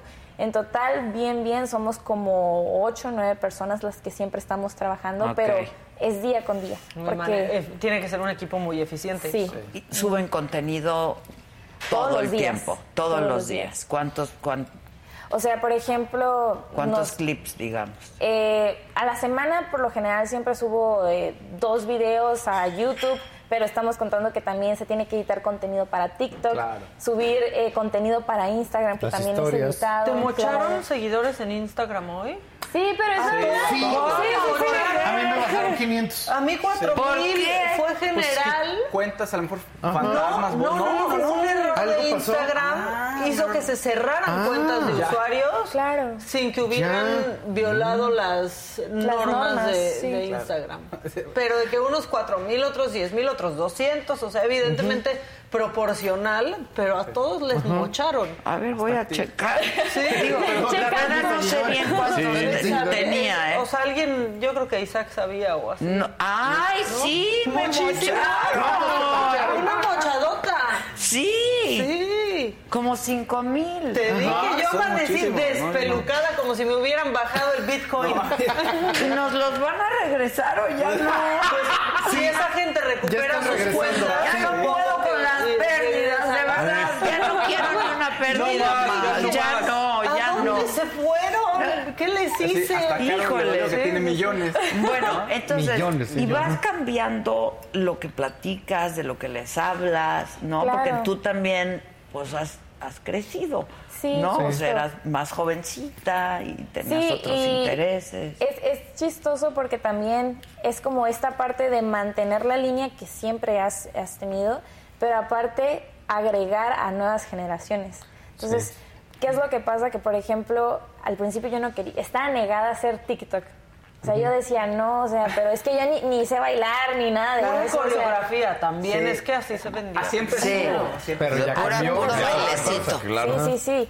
Entonces, entonces yo dije, no, pues, o sea, ¿cómo? Pero a la vez esa parte de mí de creadora decía, es que tampoco te puedes negar a hacer una red que en este momento está, funcionando Es tan relevante. Ajá. y que también hay mucha gente que quiere verte ahí. Entonces dije, ok, pues voy a tratar Y que de... lana también. No, Ah, sí, todavía claro, no monetiza TikTok. Apenas No, pero si haces campañas, ¿no? si haces Ah, campañas, si haces si buscan. campañas y eso, Sí, sí, sí. claro, claro, claro. Sí, entonces, eh, ¿qué es lo que pasa? Que cuando entro a TikTok, eh, veo que hay mucha gente que, pues evidentemente, pues más chicos que no conocían a lo mejor de mi contenido y dicen, ay, la voy a empezar a seguir.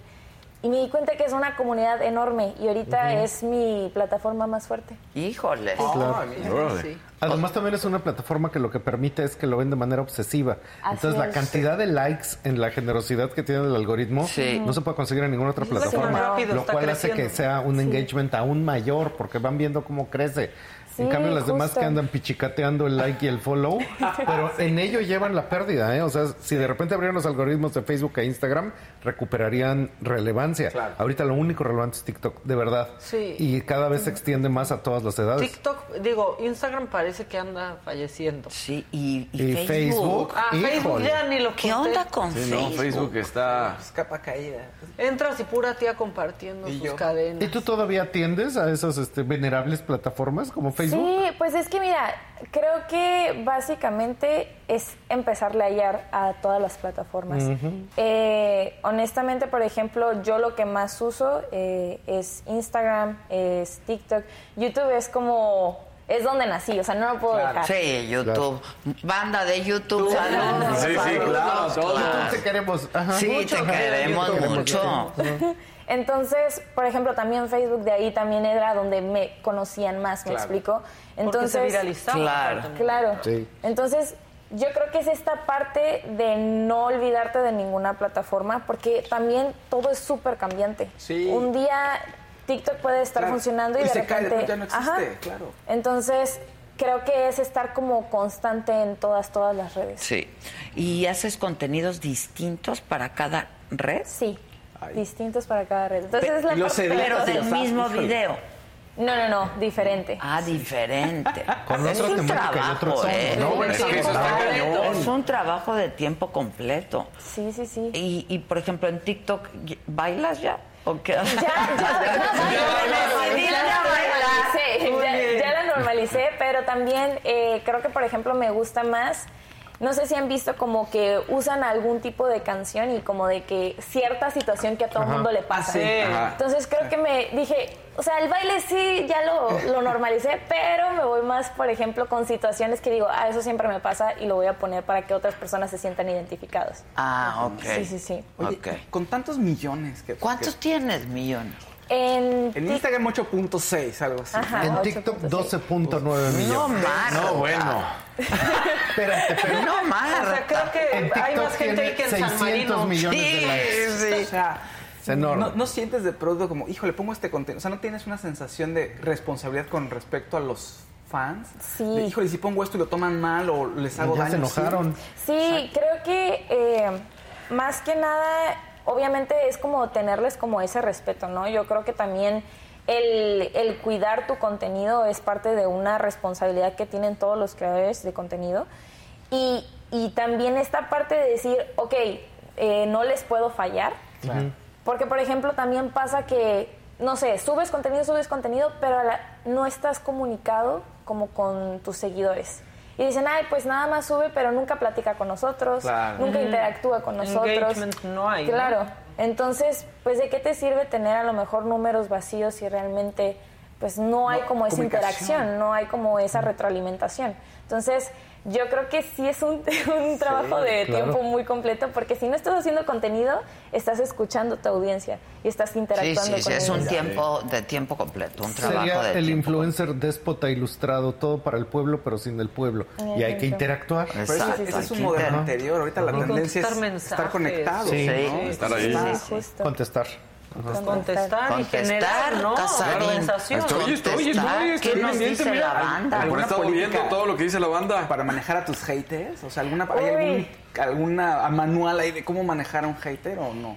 Está complicado. Creo que el creo que definitivamente ahí no le vas a caer bien a toda- Pues todas no. las personas. Nunca. O sea, nunca Jamás. Nunca les vas a dar por su lado. Si si haces algo bien, No hay chile que les acomode, digo yo. Que les embone, efectivamente. No hay chile que les Sí, entonces yo creo que mientras tú estés contento con lo que estás dando y el resultado que estás teniendo con tus seguidores, seguidores, es más que suficiente. Porque si te pones a escuchar críticas o si No, te pones, no, no vas a acabar, vas a terminar con, con mil traumas también. Entonces, Sí, no. tienes que tener una piel no. indestructible. Por eso, pero ¿cómo le haces? Y siendo cálida. chavita es más Sí, difícil todavía. Claro. Miren, una como sea. Pero los- como pero las criaturas. Pero los que están empezando y, y- y- y- Y tienen el sueño, las ganas. no, y, y luego, pues sí se sacan mucho de onda cuando hay malos comentarios. Te, crees en- de inme- te crees de inmediato lo bueno que te dicen y, lo- estás en ese Claro. tren y te crees de inmediato lo malo que te dicen también. Puedes tener experiencia, conocimiento o, o ninguna, pero empiezas a leer comentarios y si no tienes todavía esa piel para aguantar el- que, sí. que- que mal, que mal te, te, toda te figura afecta. pública tuvo que lidiar con eso. Exactamente. Sí. El Sí. aplauso y el abucheo. Pues ¿Y sí. cuál Sí. le crees? Ajá. Viene con el paquete, sí. viene con Sí, el sí. paquete. Que no es obligación aguantar. Ah, no, claro. O sea, pero Yo sí mi recomendación es ignorar. apechugar. Claro, Apechugar, sí. ignorar. Tú estás haciendo tu trabajo, lo pones a disposición del público y puede gustarle o no gustarle.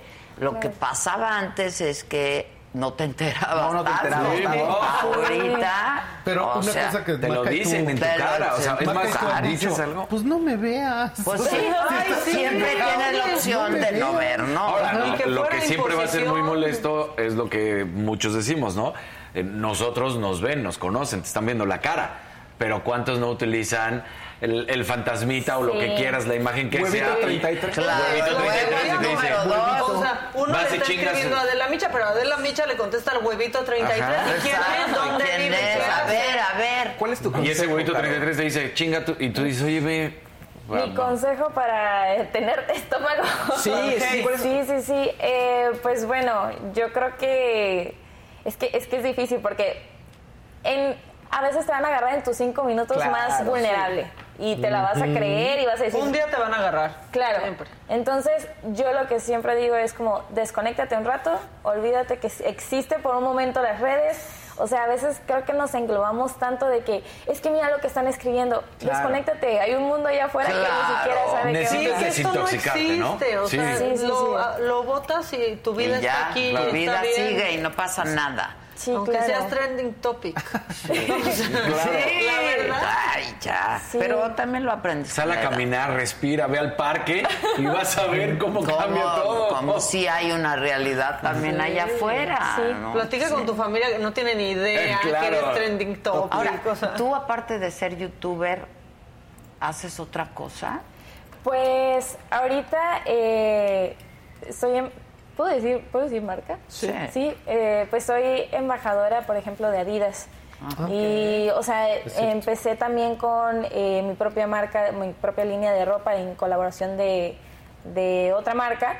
Y aparte, este, pues básicamente, ahorita, ahorita, por ejemplo, estoy tratando de crear justamente eh, una fundación. Entonces, creo que más que, por ejemplo, el hacer contenido, te abre puertas Para hacer otras para cosas. otras cosas. Y el que lo aproveches, creo que es lo importante, ¿no? Entonces, ahorita, por ejemplo, también voy a empezar con música y ahorita estoy tomando clases de actuación para empezar Ah, con qué bien. Qué importante. Bueno, ya. Qué Digo bien. que qué importante porque en los años que van de redes, pues hubo influencers de MySpace que después no supieron evolucionar a lo que siguió. claro. Es que no Y supo pues así les evolucionar fue. ni MySpace. Pues, evidentemente. Claro, tú lo sabrás, pero es que son diferentes, o sea, diferente plataforma, diferente tipo de contenidos. Es como empezar de cero. Sí. Hay quien sigue con AOL. Qué barbaridad. Sí. Pues miren, yo qué les digo de estos contenidos tan difíciles que tienes que, ¿no? Que Pues la es gente... que precisamente quien sobrevive fue el que se fue adaptando a la Pues siguiente sí, plataforma, a la pues siguiente plataforma, a la sí, pues siguiente sí, plataforma. y a fuerza de Sí. irle aprendiendo y a fuerza Prueba de y ¿no? error. prueba y error y pues sí, así es.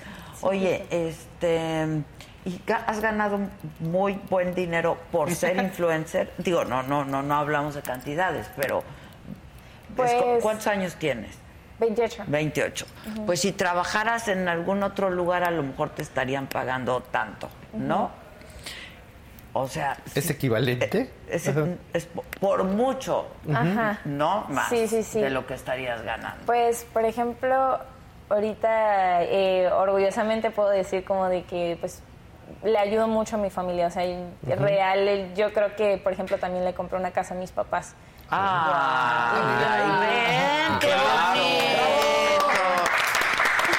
Lo Eso primero México. que hace la Eso es México. Eso es de ¿eh? México, y Eso es no una es de ninguna otra parte del mundo. al papá. Siempre. Aquí sí sigue el ciclo de la vida, o sea, te cuidan, luego tú vas, luego tú los cuidas. Sí. La verdad es que sí. No, no, y aparte, no, no es que tengas que cuidarlos, Bueno, es una manera de agradecer.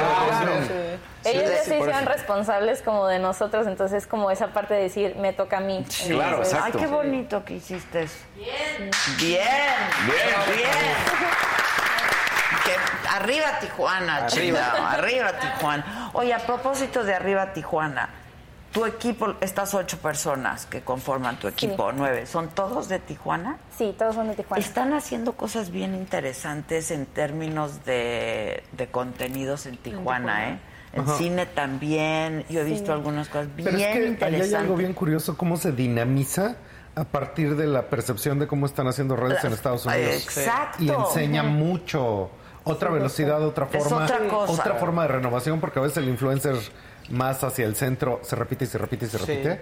Entonces, eso es bien Y sí, esta interesante. onda fronteriza, ¿no? Como sucede en Monterrey, por ejemplo, con la influencia Sí. de la música. Claro. ¿no? ¿Me En me dejas decir, Unidos. Carolina? Me acabo de acordar que estuvimos en un evento juntos hace como 15 días. Yo di conferencia y luego tú diste conferencia en Innova Moda, ¿En aquí en? Tijuana. Sí. Entonces, precisamente eso también es parte como de todo lo de innovación. Tienen este todo lo que es Tijuana Innovadora, Innova Moda, que son estructuras de... Están haciendo Sí, cosas sí, bien sí, interesantes en Tijuana. Sí, justo. Yo desde hace un rato vengo viendo cosas de en cuanto a creación de contenidos y de cine independiente y Sí, cosas. de economía naranja, industrias creativas aquí, que eso abarca, por supuesto, todo lo de influencers y contenidos, sí es muy de avanzada. Pues qué, qué padre, sí es muy de Ajá. avanzada, felicidades. ¿eh? Bueno, en Felicidades. este- en- Y qué bueno que has aprendido a lidiar, ahora que lo decía el Gus, Sí. con los haters, ¿no? Porque entiendo que tú en algún momento decías, yo ya no, ya. O sea, ¿qué, Sí, qué fue lo que te pasó? O sea, creo que fue una etapa que de ahí eh, puedo decir que aprendí mucho y que fue mi tope de máximo hate.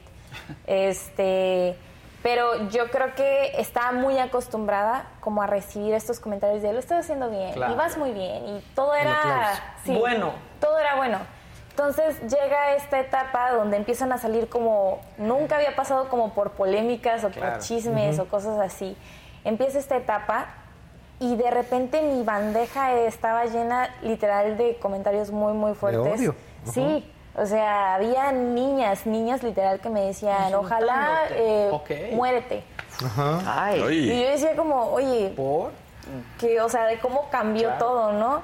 De, había amenazas también, o sea, yo sentí horrible que mi familia, por ejemplo, salía y les dijeran como cosas de mí, como, ¿y qué se siente que su hija hace esto? ¿Y qué se siente? Y mi mamá, pues, mi mamá yo creo que fue la persona que más me ayudó a, A pasar por a el- pasar Qué por bueno. todo esto, porque mi mamá era como de, me tocó llegar a estar con ella y que una persona le empezara a decir cosas mías.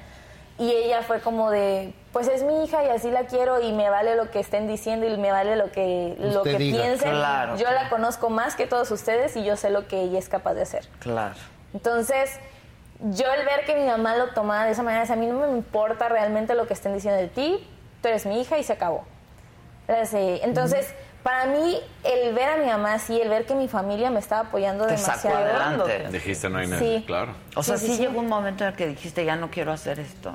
Ya no quiero hacer Casi. muchas cosas. Ya no quiero hacer nada. O ya no quiero vivir. Sí. No me digas. Sí, sí, sí. Fue una etapa muy complicada porque eh, yo estaba en mi departamento y estaba real, por eso digo, desconéctense de redes, saquen todo.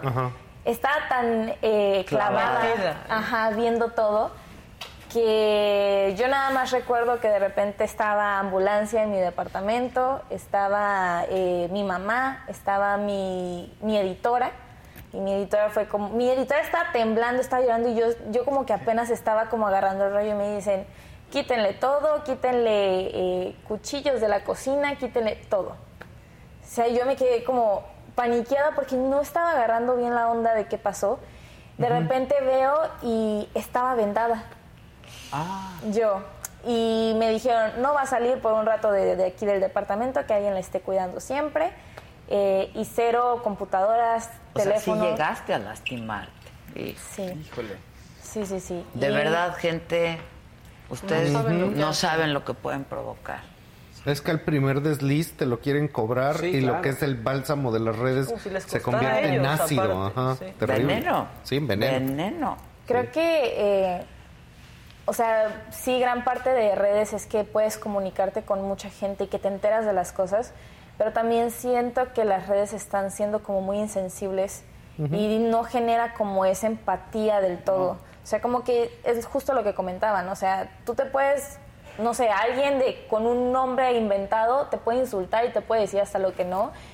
Y, y se le hace fácil, ¿por qué? Porque no van a ver su identidad, no, sabes ni siquiera quién Claro. es. Sí, es que lo bueno es que se pueden poner en contacto contigo y lo malo es que se pueden poner en contacto Claro. contigo. Sí. Ujú. Esa es la verdad. Yo desde hace muchos años decía, el Internet es ángel y demonio. ¿eh? O sea, tiene un lado oscuro. Y pues mira, lo mismo pasa en Twitter, ¿no? Que fue la red Sí. social así que empezamos a usar todos. Este, es una coladera eso, es, es Pero drenaje profundo. es la más agresiva. vitriólico, Es la más, es la más O sea, agresiva. es el, es Ajá. el drenaje profundo. Es una cosa de espanto. Y la gente no sabe lo que puede llegar a provocar en, en la otra persona Sí. a quien estás agrediendo, ¿no? Este, y yo creo que, a ver, hay una oferta enorme, más que nunca, de contenidos, de gente que quiere compartir, lo que quieran. No les gusta, váyanse a otro lado. O sea, ¿cuál es la No lo necesidad? Encuentren lo que les guste. O, o, o mienten la madre y ya, ¿no? No me gustas, pinche vieja. Ok. Pero hay cosas, y sobre todo con la gente más joven, ¿no? Sí. a mí Sí. eso me preocupa muchísimo. Con los porque hijos, ¿eh? Lo, híjole, la gente más Sí. joven lo, lo, lo resiente muchísimo, está buscando su camino en la Los- vida, ¿no? Y no sabes, y, y de pronto dices, ¿y, para qué vivo si no? Los casos de suicidio han, han sido en aumento de la gente que estaba en las redes. de jóvenes, de De jóvenes, adolescentes. O gente que se retira totalmente de las redes. ¿Ya Sí. tú, tú manejas Twitter? ¿Tú haces Twitter Sí, también? también Twitter. Ah, porque Twitter es una red rara. Sí. Raro porque demo- este, en demográfico los chavos sí lo usan, pero curiosamente lo usan como oración. Eso quiere decir que Claro. mientras más joven eres, subes así como, Más ay, estoy muy triste, estoy enojado, me gustaría que pasara tanto. Pero no es tanto un diálogo, es como expresar lo que estás pensando, ahí lo pones, ahí lo dejas fijo. Sí, y ya hay gente que lo ve y, o sea, es como un, es como tu diálogo interno mientras más chico eres Twitter. Ajá. Es fuertísimo lo que está pasando. Hay una participante de La Más Draga que tuvo que cerrar en esta temporada Ah. todas sus redes, Santa horror. Lucía, porque pues se ha salvado algunas veces y a la gente no le ha parecido y la han amenazado de muerte. Ay, no. Y se la ¿qué han acabado. Y entonces alguien que tendría que Ya, estar viviendo un momento padrísimo porque está su reality, porque está participando, Uy, no. está pasando El por infierno. un infierno de un programa que sale cada, no, cada semana y tiene que aguantar insultos y amenazas porque a la gente no le gusta o no le gusta que se quede y se vayan las que ellas apoyaban. No, no, no, está muy mal, eso está muy Desmedido. Ángel y demonio, entonces pues hay que tener mucho cuidado. Qué bueno que estás bien, Gracias. qué bueno que es, es lo que yo digo, ignoren, ignoren. Y yo sé que es difícil, porque a veces sí duele, chinga. No, O, dices, oye, pero qué injusto, ¿cómo O sea, me ¿por dices? Claro. Si yo me parto la madre, Pero- pero, si yo... ¿qué- Pues sí, pero ¿quién, sa- quién sabe quién? ¿Quién O es? sea, ¿no? ¿Quién está? ¿Quién es? ¿De dónde viene? O sea... Y aparte no es lo mismo que en serio alguien te insulte y que tú, siendo una personalidad pública, contestes igual. Toma otro valor y luego hasta Claro, es una nota. O sea, tú no le puedes Claro, poner otro en el por momento en que lo haces, le hacen una captura de pantalla y mira lo que me contestó. y tú, ¿qué? O sea, Yo creo que también, lo- por ejemplo, lo más, lo más fuerte que me llegó a pasar es que real, o sea, me llegaron a mandar cosas. O sea, ya la gente ya no era nada más. Ya no era virtual. No, Ah, no. Es lo que yo digo, ¿eh? Sí, Hay un traspasa. pasitito, Sí. un Sí, sí, sí. pasitito Bueno, entre lo virtual y lo o real. sea, decirle ¿Qué cosas a pasó? tu mamá ¿Qué, porque- qué te mandaban? Pues literal, fue una caja así y llena de pura como brujería. Ay, no. Pues sí, pero lo que implica eso, porque igual la cajita vale madres, pero saben en dónde ¿Dónde estás? ¿Dónde vives? ¿Quién No, pues, eres? te puede llegar o no, pero tú- en ese momento la impresión de que, este, como dice Maca, ya saben dónde vives. Sí, no, un horror. pie. Pero qué bueno que te va bien y que Ajá, estamos qué todos bueno tienes bien. redes tan grandes que eres Exacto, di tus redes bueno. para quienes no las conozcan. Ah, pues aparezco como soy Carolina Díaz. Y así, y literal en Facebook, en Twitch, en Instagram, TikTok y YouTube. Twitch se nos andaba olvidando. el Esa Twitch. es la que viene, esa es la que Bueno, viene. venga, aplausos a Carolina.